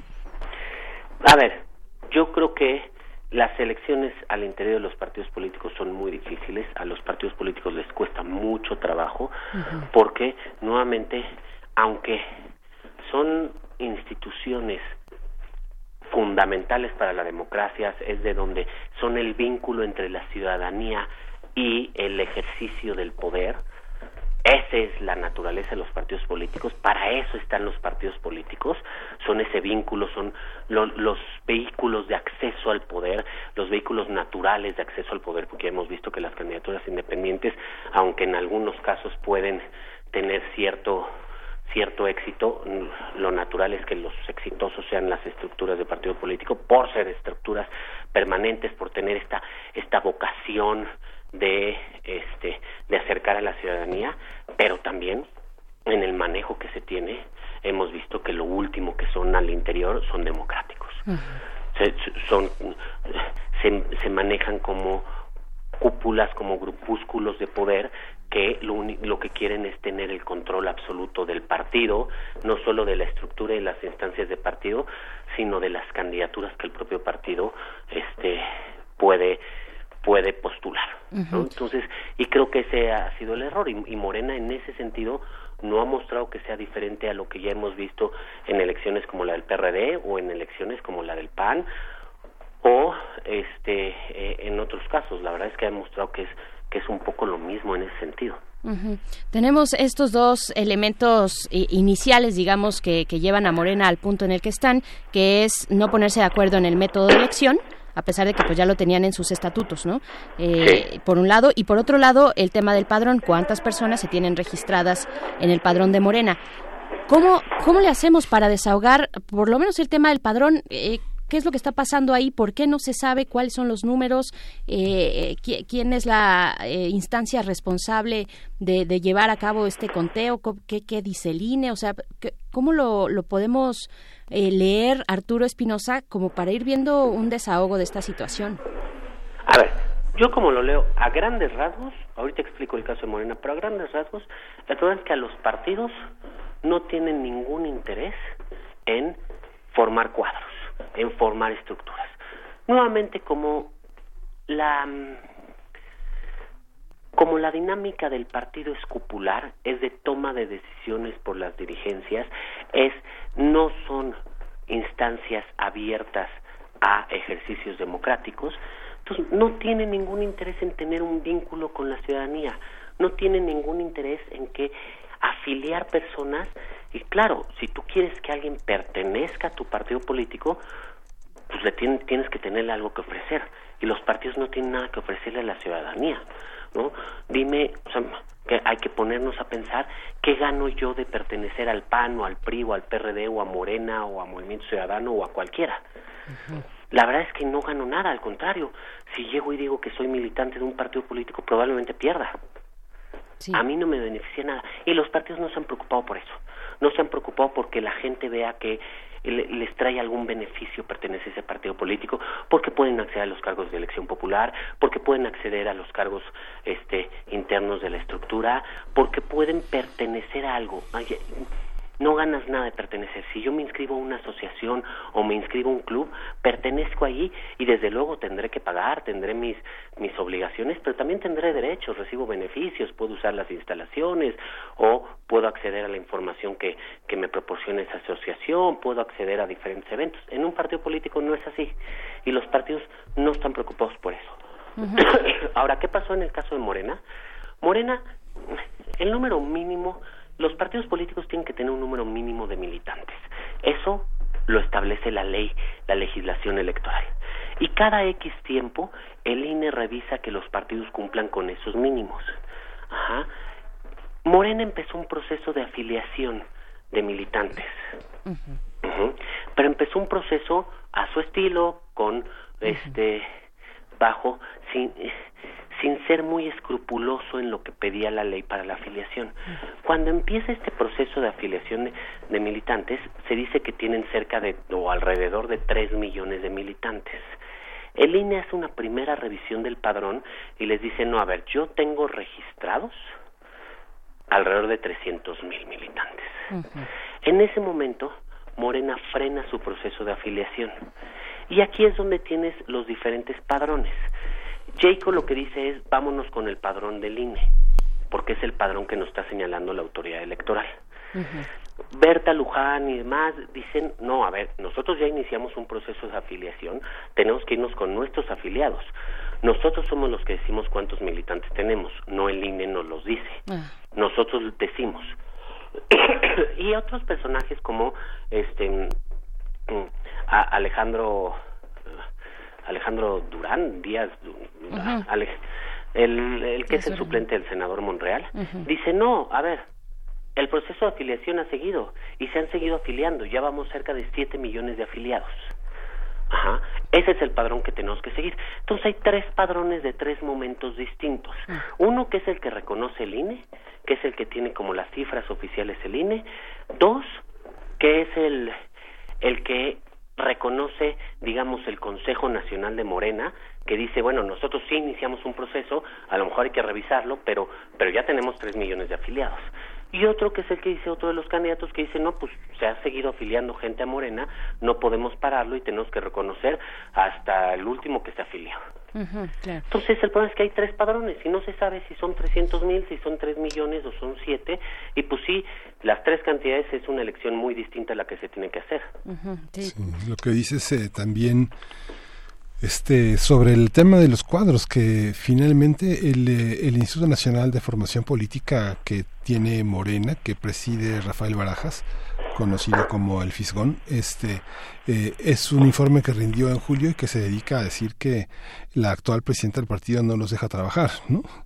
O sea, es este es un es un texto muy muy ilustrativo, muy sintomático de, de todo este dice el proyecto del Instituto de Formación Política es crucial para el partido, pero sin embargo el proceso para echarlo a andar ha sido muy difícil y por momentos penoso. No hay no hay ningún no hay ningún logro, ¿no? Claro, es que ahí es donde te digo cómo es el funcionamiento de los partidos políticos. Los partidos políticos acaban funcionando al capricho de dos o tres personas o un grupo muy pequeño de personas. Y si ellos quieren, si ellos les conviene a sus intereses algo, se va a hacer, si no, no.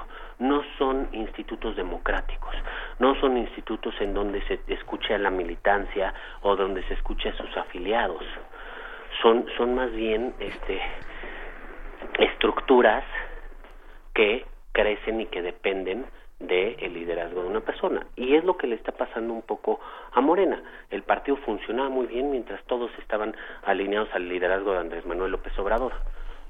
el problema es que Andrés Manuel soltó ese liderazgo y fueron agarrando cupularmente en diferentes áreas la estructura del partido.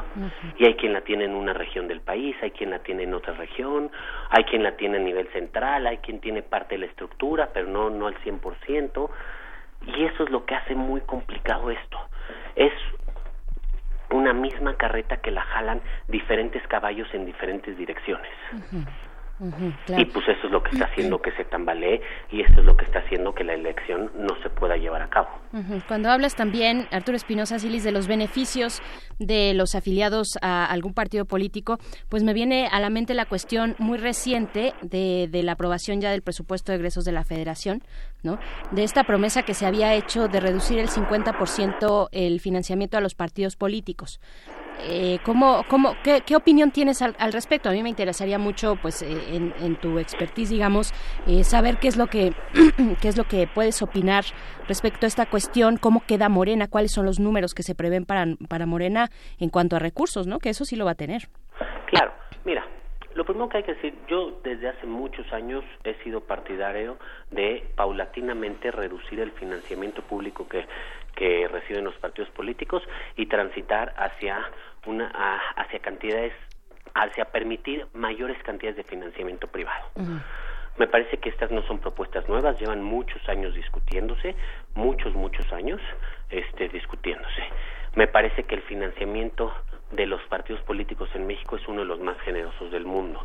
Reciben dinero para actividades ordinarias, es decir, para la operación diaria del partido, reciben dinero para campañas electorales, reciben dinero para ciertas actividades específicas, actividades editoriales, actividades de promoción política de la mujer, actividades de capacitación y además reciben tiempos de radio y televisión y digamos este servicios postales gratuitos, uh -huh. ¿no? Todo eso se les da a los partidos, me parece que es muy generoso.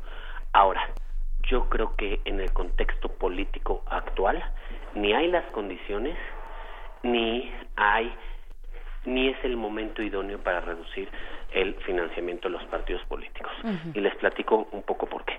No hay las condiciones porque de entrada es una reforma que requiere una modificación constitucional y eso requiere una mayoría calificada en el Congreso de la Unión, la cual por sí solo Morena no la tiene. A lo mejor con muchos esfuerzos, y en este caso no fue así, la podría lograr en Cámara de Diputados. Pero me parece que en el Senado no lo lograría, no los tendría, porque ahí sí ni a sus aliados les conviene que les reduzcan el dinero. ¿no? Segundo, no me parece que sea el, el, momento adecuado, porque hoy en día vivimos algo que teníamos muchos años de no vivir y que justamente para eso se creó el financiamiento político, para no estar en esta situación. El financiamiento a partidos políticos se creó posterior a la elección de 1988 a partir de las reformas de 93 y 96, como lo conocemos actualmente. Y justo lo que buscaba era que no hubiera un partido que tuviera las grandes cantidades de dinero, que tuviera acceso a todos los recursos, sino que todos tuvieran acceso por igual, de forma de una forma equitativa y proporcional. Ajá. Hoy en día, ¿qué es lo que pasa? Hoy en día, para 2020, Morena va a recibir cerca de 1.700 millones de pesos de financiamiento público. Esto es una cantidad que ningún partido en la historia había recibido. El partido que más dinero había recibido era el PRI en 2012 y recibió 1.100 millones de pesos. Uh -huh. Morena supera esto por 600 millones de pesos. Ahora, si a Morena le quitas la mitad de ese financiamiento, le quedarían como 800, 850 millones de pesos de financiamiento. 850 millones de pesos de financiamiento es más del doble de lo que recibió Morena en 2018 para las campañas. Uh -huh, uh -huh. Pero ¿qué es lo que pasa? Dices, bueno, Morena podrá sobrevivir con eso. Pues sí, si en 2018 ganó una elección con la mitad de eso, claro que puede sobrevivir. el punto es que los demás partidos, el partido político que más dinero va a recibir después de Morena es el PAN. Va a recibir cerca de 900 millones de pesos. Es decir, poquitito más de la mitad de lo que va a recibir Morena. Si al PAN se lo reduces a la mitad, le van a quedar 450 millones de pesos. El PAN el tamaño del partido que representa el PAN, las estructuras con las que cuenta el PAN a nivel nacional, porque también ese es un punto importante. Si tú quieres un partido de oposición que le pueda hacer frente al partido en el gobierno, tienes que tener estructura en todo el país. No puedes ser nada más fuerte en unos estados, sino en otros. Tienes que tener una estructura homogénea y esa estructura tiene que funcionar en todo el país. Con la estructura que tiene el PAN, con 400 millones de pesos, lo pondrías en una situación muy vulnerable para competir en las próximas elecciones. Además, tomemos en cuenta que en septiembre de 2020 inicia el proceso electoral de 2021. ¿no? Sí, claro. Y ese es el, el PAN. A partir de ahí, todos los partidos reciben menos dinero el, el PRI recibe cerca de 700 millones, el este PRD Movimiento Ciudadano deben de recibir cerca de 400, 415 millones de pesos y más, pues a todos esos habría que cortárselos a la mitad. Me parece que hoy en día con las condiciones con las que estás, tendrías un partido excesivamente rico o un partido con muchos recursos y otros con capacidades financieras muy limitadas y muy comprometidas. Claro, claro. Eh, Yo creo que eso no es lo ideal. Yo creo que hay que buscar un esquema en el que poco a poco se pueda transitar. De entrada, yo lo primero que haría, y que es una propuesta que se ha sugerido, es modificar la forma en la que se distribuye el dinero. ¿Por qué? Porque el cálculo de la bolsa se distribuye 30% de manera igualitaria para todos los partidos políticos y 70% en función de la votación obtenida en elección inmediata anterior. Claro. Yo creo que si logramos cambiar esta forma de distribución, a lo mejor vas a tener una distribución más homogénea y esa sí te permitiría valorar reducciones presupuestarias que no comprometan la viabilidad de los partidos políticos. Porque aunque no nos gusten los partidos políticos, sí algo que es claro. Un sistema de partidos políticos débiles o inexistentes no es deseable en ninguna democracia. Así es. El gobierno necesita necesita necesita necesita un partido para 2021. Sí, sí, yo, yo creo que desde luego que necesita un partido. Yo creo que sí. O sea, el gobierno me parece que tiene el gran reto de reafirmar su mayoría en la Cámara. Me parece que inclusive de fortalecerla. Yo creo que el gobierno debería, o sea, si yo fuera, digamos, el estratega del gobierno, le diría, tienes que buscar tener una super mayoría sin necesidad de aliados, por ti mismo, ¿no? Porque es algo que puedes controlar más fácilmente. A los aliados siempre les tienes que estar cumpliendo este caprichos, promesas, este satisfacción sus peticiones y en cualquier momento te dicen que no. A tu partido pues puedes tener más control. Pero por el otro lado, me parece que para los proyectos que se tienen lo que necesita el gobierno también es este buscar tener más presencia en las entidades federativas. Es decir, ya tiene muchos congresos a su favor, pero yo creo que debe de ir por las gubernaturas. En 2000, 2021 se juegan 14, 15 gubernaturas. Yo creo que la apuesta del gobierno debe ser al menos ganar unas 12 de ellas, en donde me parece que además son ganables, ¿no? O sea, tienen mucha viabilidad sin un partido. Bien, pues eh, Arturo Espinosa Silis, te agradecemos mucho. Estaremos viendo cómo va este proceso de renovación de la dirigencia nacional de Morena, esta cuestión del método de elección, la, el tema del padrón electo, el padrón de afiliados también a este partido. Pues estaremos viendo. A ver, por el momento se han dado hasta con la cubeta, cuando han podido en los distintos momentos eh, en la República que se han dado estas, pues estos acercamientos, no, estas mesas.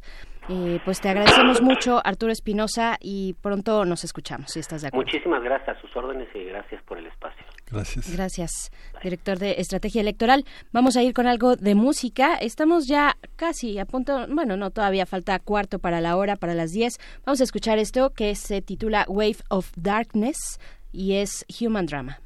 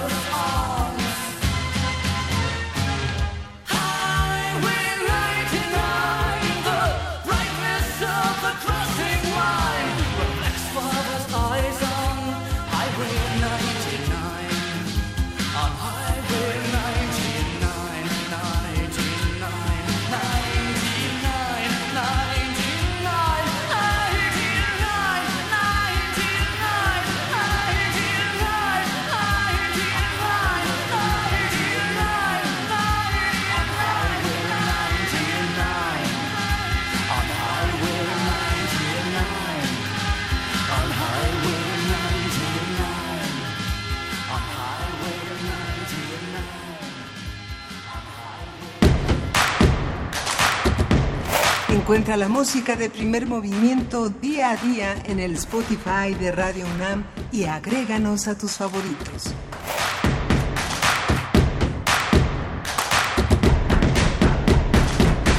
Estamos de vuelta y nos da mucho gusto saludar a Iván García, quien es editor de contenidos de Radiónica, para hablar de este nuevo momento. Eh, de esta, bueno, Radiónica que forma parte del sistema de medios públicos, eh, pues en la Ciudad de México y que ahora tiene un momento importante de expansión. Eh, Iván García, muy buenos días, ¿cómo estás? Te saludamos, Berenice Camacho. Estamos, eh, sí, todavía no lo tenemos, Todavía no lo tenemos. Bueno, estamos por aquí, Miguel Ángel Quemain, eh, y todavía no, nos escucha. Pero bueno, estaremos conversando en unos momentos más eh, que tengamos esta ya comunicación con el editor de contenidos de Radiónica. Eh, para conversar sobre esta oferta nueva que tienen en la radio pública, eh, una radio también internacional. Estas son eh, pues las algunas de las propuestas, plataformas de streaming, en fin, redes sociales, que se pone todo un poco al alcance para difundir los contenidos de Radiónica. No sé si ya lo tenemos, todavía no lo tenemos. Pero bueno, hay una, hay la radio vive, la radio y la radio digital también vive un momento complejo, difícil. La radio se ha convertido en una transmisión en streaming de video muchos grupos eh, que solían estar altamente patrocinados empiezan a hacer crisis, tienen un, tienen muchos gastos, muchos eh, mucho personal y empiezan los recortes. Justamente una de las eh, en la radio comercial, en la radio que se hace en YouTube, ya estaba este señalándose que desaparecían algunos espacios. Desapareció Lorete Mola, desapareció, desaparece ya esta semana Broso. Y bueno, empiezan, empieza a ser el territorio de la radio pública, Berenice. Así es, y bueno, ahora sí ya está con nosotros eh, Iván García, quien, les repito, es editor de contenidos de Radiónica. Buenos días, ¿cómo estás, Iván? Muy buenos días, Berenice Miguel Ángel, ustedes en la mesa y a todos los oyentes, muy buenos días, ¿cómo están? Ay, pues con muchas ganas de, conversar sobre Radiónica, sobre este nuevo momento. Cuéntanos, por favor, para quienes no tengan muy identificado este proyecto de Radiónica, eh, qué es y hacia dónde se dirige. Bueno, Radiónica es una, es una emisora colombiana, eh, somos radio pública, llevamos alrededor de 14 años trabajando, eh, todo es un trabajo alrededor de la música independiente en Colombia y en toda Latinoamérica, eh, como explorando mm, las bandas emergentes, los nuevos artistas que surgen en nuestro país y por supuesto en cualquier otro rincón de Latinoamérica e incluso desde hace unos años también en España que estamos viendo que hay movimiento fuerte musical. Entonces, pues bueno, la idea es simplemente esa, como generar puentes entre toda eh, Iberoamérica, digamos, y presentarlo a las audiencias y, presentarlo a otras audiencias, no solamente en la radio pública colombiana, eh, sino también eh, expandir un poco sus esas fronteras, esas fronteras de la música y de los públicos también. Y nos están invitando a un recital que tendrá lugar en el foro Bajo Circuito eh, con artistas tanto colombianos como mexicanos, ¿no? Exactamente, Berenice. Resulta que mañana tenemos en, en el foro Bajo Circuito este, este recital con el apoyo de Intolerancia Records. Vamos a tener tres eh, artistas colombianos y dos mexicanos. Esto pues lógicamente contempla eh, establecer como ese diálogo entre los artistas, entre los públicos, las audiencias. Eh, lo vamos a estar transmitiendo vía, vía streaming para, para Colombia y pues para toda para todo el mundo, todos los que se quieran conectar a través de www.radionica.rocks. Tú sabes que pues ya pues de estos días eh, hablamos de radios internacionales en la medida que estas plataformas y las redes sociales nos ponen al alcance de cualquier persona en cualquier lugar del mundo los contenidos que, eh, que generamos localmente. Y precisamente México es uno de los países que reporta consumos más altos de la emisora por fuera de Colombia. Es así que pues eh, decidimos entonces eh, generar esta iniciativa y mañana estaremos al lado de las agrupaciones Ali, AKA Mine, que es un rapero colombiano, estará Electric Mistakes, que es un sonido más hacia el rock, y Asuntos Pendientes, que es una banda de Medellín, Colombia, que está más eh, enfocada hacia el ska. Nos estarán acompañando por parte de México Manuel Suárez y San Pascualito Rey así es, que son, eh, digamos, eh, géneros o ritmos más orientados hacia el hip hop, hacia el ska, hacia tal vez algunos ritmos más alternativos, ¿no? Lo que vamos a poder estar escuchando. Eh, ¿cómo, aquí en México, bueno, en la Ciudad de México, algunos ubicamos muy bien este foro del bajo circuito. Eh, ¿Hay todavía posibilidad de ir, de asistir? ¿Cómo se le hace para tener entradas a este, pues a este momento, a este recital que ofrece Radiónica en la Ciudad de México? Pues mira, te cuento que ha sido una locura. Esto es un evento eh, gratuito y creamos el evento a través de Facebook. Lo hizo el mismo foro Bajo Circuito hace una semana larga y resulta que en un día ya se agotaron las entradas en el evento en Facebook. La gente podía como inscribirse, solicitar sus, sus boletos y, y en cuestión de uno o dos días ya estaba todo eh, casi que sold out. Entonces, pues eh, la invitación es como para que se conecten a través del www.radionica.rocks para escuchar esta transmisión que tendremos y, y, pues bueno, quienes ya tienen sus entradas, pues allá nos encontraremos y será un placer verlos a todos. ¿Qué significa? ¿Qué significa, Iván García, esta, este ejercicio de internacionalizar la radio, que de por sí ya lo es, ya es un hecho, tú lo mencionabas hace un momento, a través de las plataformas de streaming, a través también de redes sociales, de esta transmisión en vivo, de manera digital, ¿Qué significa poner este pie, hacer este saludo, esta invitación desde la Ciudad de México para Radiónica? Hablando, por ejemplo, de los públicos, de los públicos que tenemos entre un lugar tan importante para la radio pública como lo es Colombia y otro eh, también como lo es la Ciudad de México. Pues yo creo que mm, Latinoamérica por estos días está viviendo unos tiempos eh, de, de, cambio, hay tiempos eh, que pueden llegar a ser como caldeados o acalorados según las noticias que nos llegan de países como Bolivia, países como Chile, el mismo Colombia también, eh, México. Y pues digamos que mm, lo que lo que queremos es tratar de construir puentes finalmente que nos unan más así como puede que haya otros interesados en generar eh, muros que nos separen nosotros lo que queremos es finalmente establecer puentes, establecer diálogos, establecer comunicaciones a través de la música, a través del arte y pues qué mejor que, la, radio y la música para hacerlo. Y las redes, las redes, la, la visión electrónica no está quitándole espacio a las ondas hercianas, no es eh, no tienen ahora más público a través de las redes sociales, de las redes de propias de la propia estación de Radiónica. Sí, claro, finalmente eso es un apoyo grandísimo y lo que hace es como complementar el servicio que tenemos a través de las ondas hercianas, a través de la radio tradicional. Con las redes podemos expandirnos a cualquier lugar del mundo y pues bueno, también está por supuesto la invitación para que eh, nos contacten a través de la arroba radiónica en Twitter, estamos como radiónica en Facebook, radiónica FM en Instagram. Son como las redes principales que tenemos y, y pues sí, creo que es una es una oportunidad y es un gran momento para para todas las audiencias y para, para los públicos que quieran compartir contenidos a través de a través de la radio y el arte.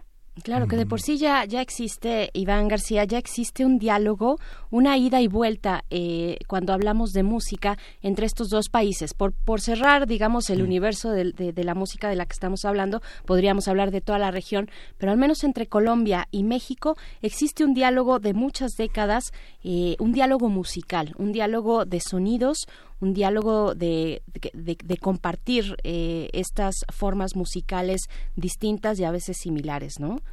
Pero por supuesto, es, eh, es clarísimo que desde México nos llega una gran influencia cultural hacia, hacia Colombia. Creo que también funciona en doble vía.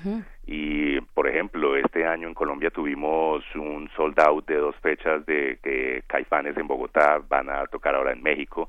Y eso por hablar de una de las bandas pues como más legendarias o más fuertes que, que, tiene México. Pero también paramos, eh, tenemos los oídos muy dispuestos para otras propuestas más recientes o emergentes que van saliendo, otras que llevan más años, pero pues la idea finalmente es esa, como tener reseñas y tener, tener referentes que puedan influenciar a los artistas colombianos, que puedan que puedan también que sea una doble vía, ¿no? Que también de Colombia lleguen algunas cosas aquí a México. por supuesto, bueno, y de Colombia hacia México llega muchísimo. ¿Cuál es ¿Cuál es el momento que vive la música, sobre todo la música tal vez independiente, la música colombiana, eh, la música que hacen los jóvenes eh, en colectivos, aunque no solamente no solo los jóvenes, también grupos más tradicionales, ¿no? Que han tenido plataformas eh, pues importantes de, de, visibilidad de su trabajo a través del medio digital, ¿no? ¿Cómo está en este momento la música, la escena musical en Colombia? Yo creo que está muy fuerte, hay muchas inquietudes por parte de los jóvenes eh, sienten que tienen cosas que decir y que mejor que lo hagan a través de la música. Hay bandas como Televid, bandas como Los Petit Felas, que de pronto ya han establecido algunas giras y ya se han dado a conocer en México. Hay artistas colombinos que están radicados en México. Recientemente se vino para acá Diamante Eléctrico, por ejemplo. Tenemos a este man viviendo en México desde hace también varios años. Hoy está tocando Soy Emilia, que es eh, Juanita Carvajal con su proyecto, que es bajista de este man. Y pues bueno, creo que ahí hay, hay, hay un gran momento para la música colombiana, para la música independiente, sobre todo que desde la autogestión, con un esfuerzo muy grande, están dando a conocer su mensaje, su música y su arte. Perfecto, perfecto. Pues Iván García, estaremos eh, atentos a esta transmisión en streaming de Radiónica en este evento especial, este recital musical en el foro Bajo Circuito. Eh, te agradecemos mucho, te mandamos un abrazo. Hasta allá. A ustedes muchas gracias por el espacio y esperamos vernos mañana en el, en el Bajo Circuito, Berenice Miguel Ángel y a toda la audiencia un fuerte abrazo. Gracias, un, abrazo. abrazo. de vuelta, Iván García. Nos estamos despidiendo ya. Yo estaba aquí eh, muy a gusto platicando de la música colombiana y no, ya nos vamos. Ya nos vamos antes de seguir escuchando. Pero nos escuchamos mañana y en punto de las 7 y esto fue Primer Movimiento. El mundo desde la universidad. Radio UNAM presentó Primer Movimiento. El mundo desde la universidad.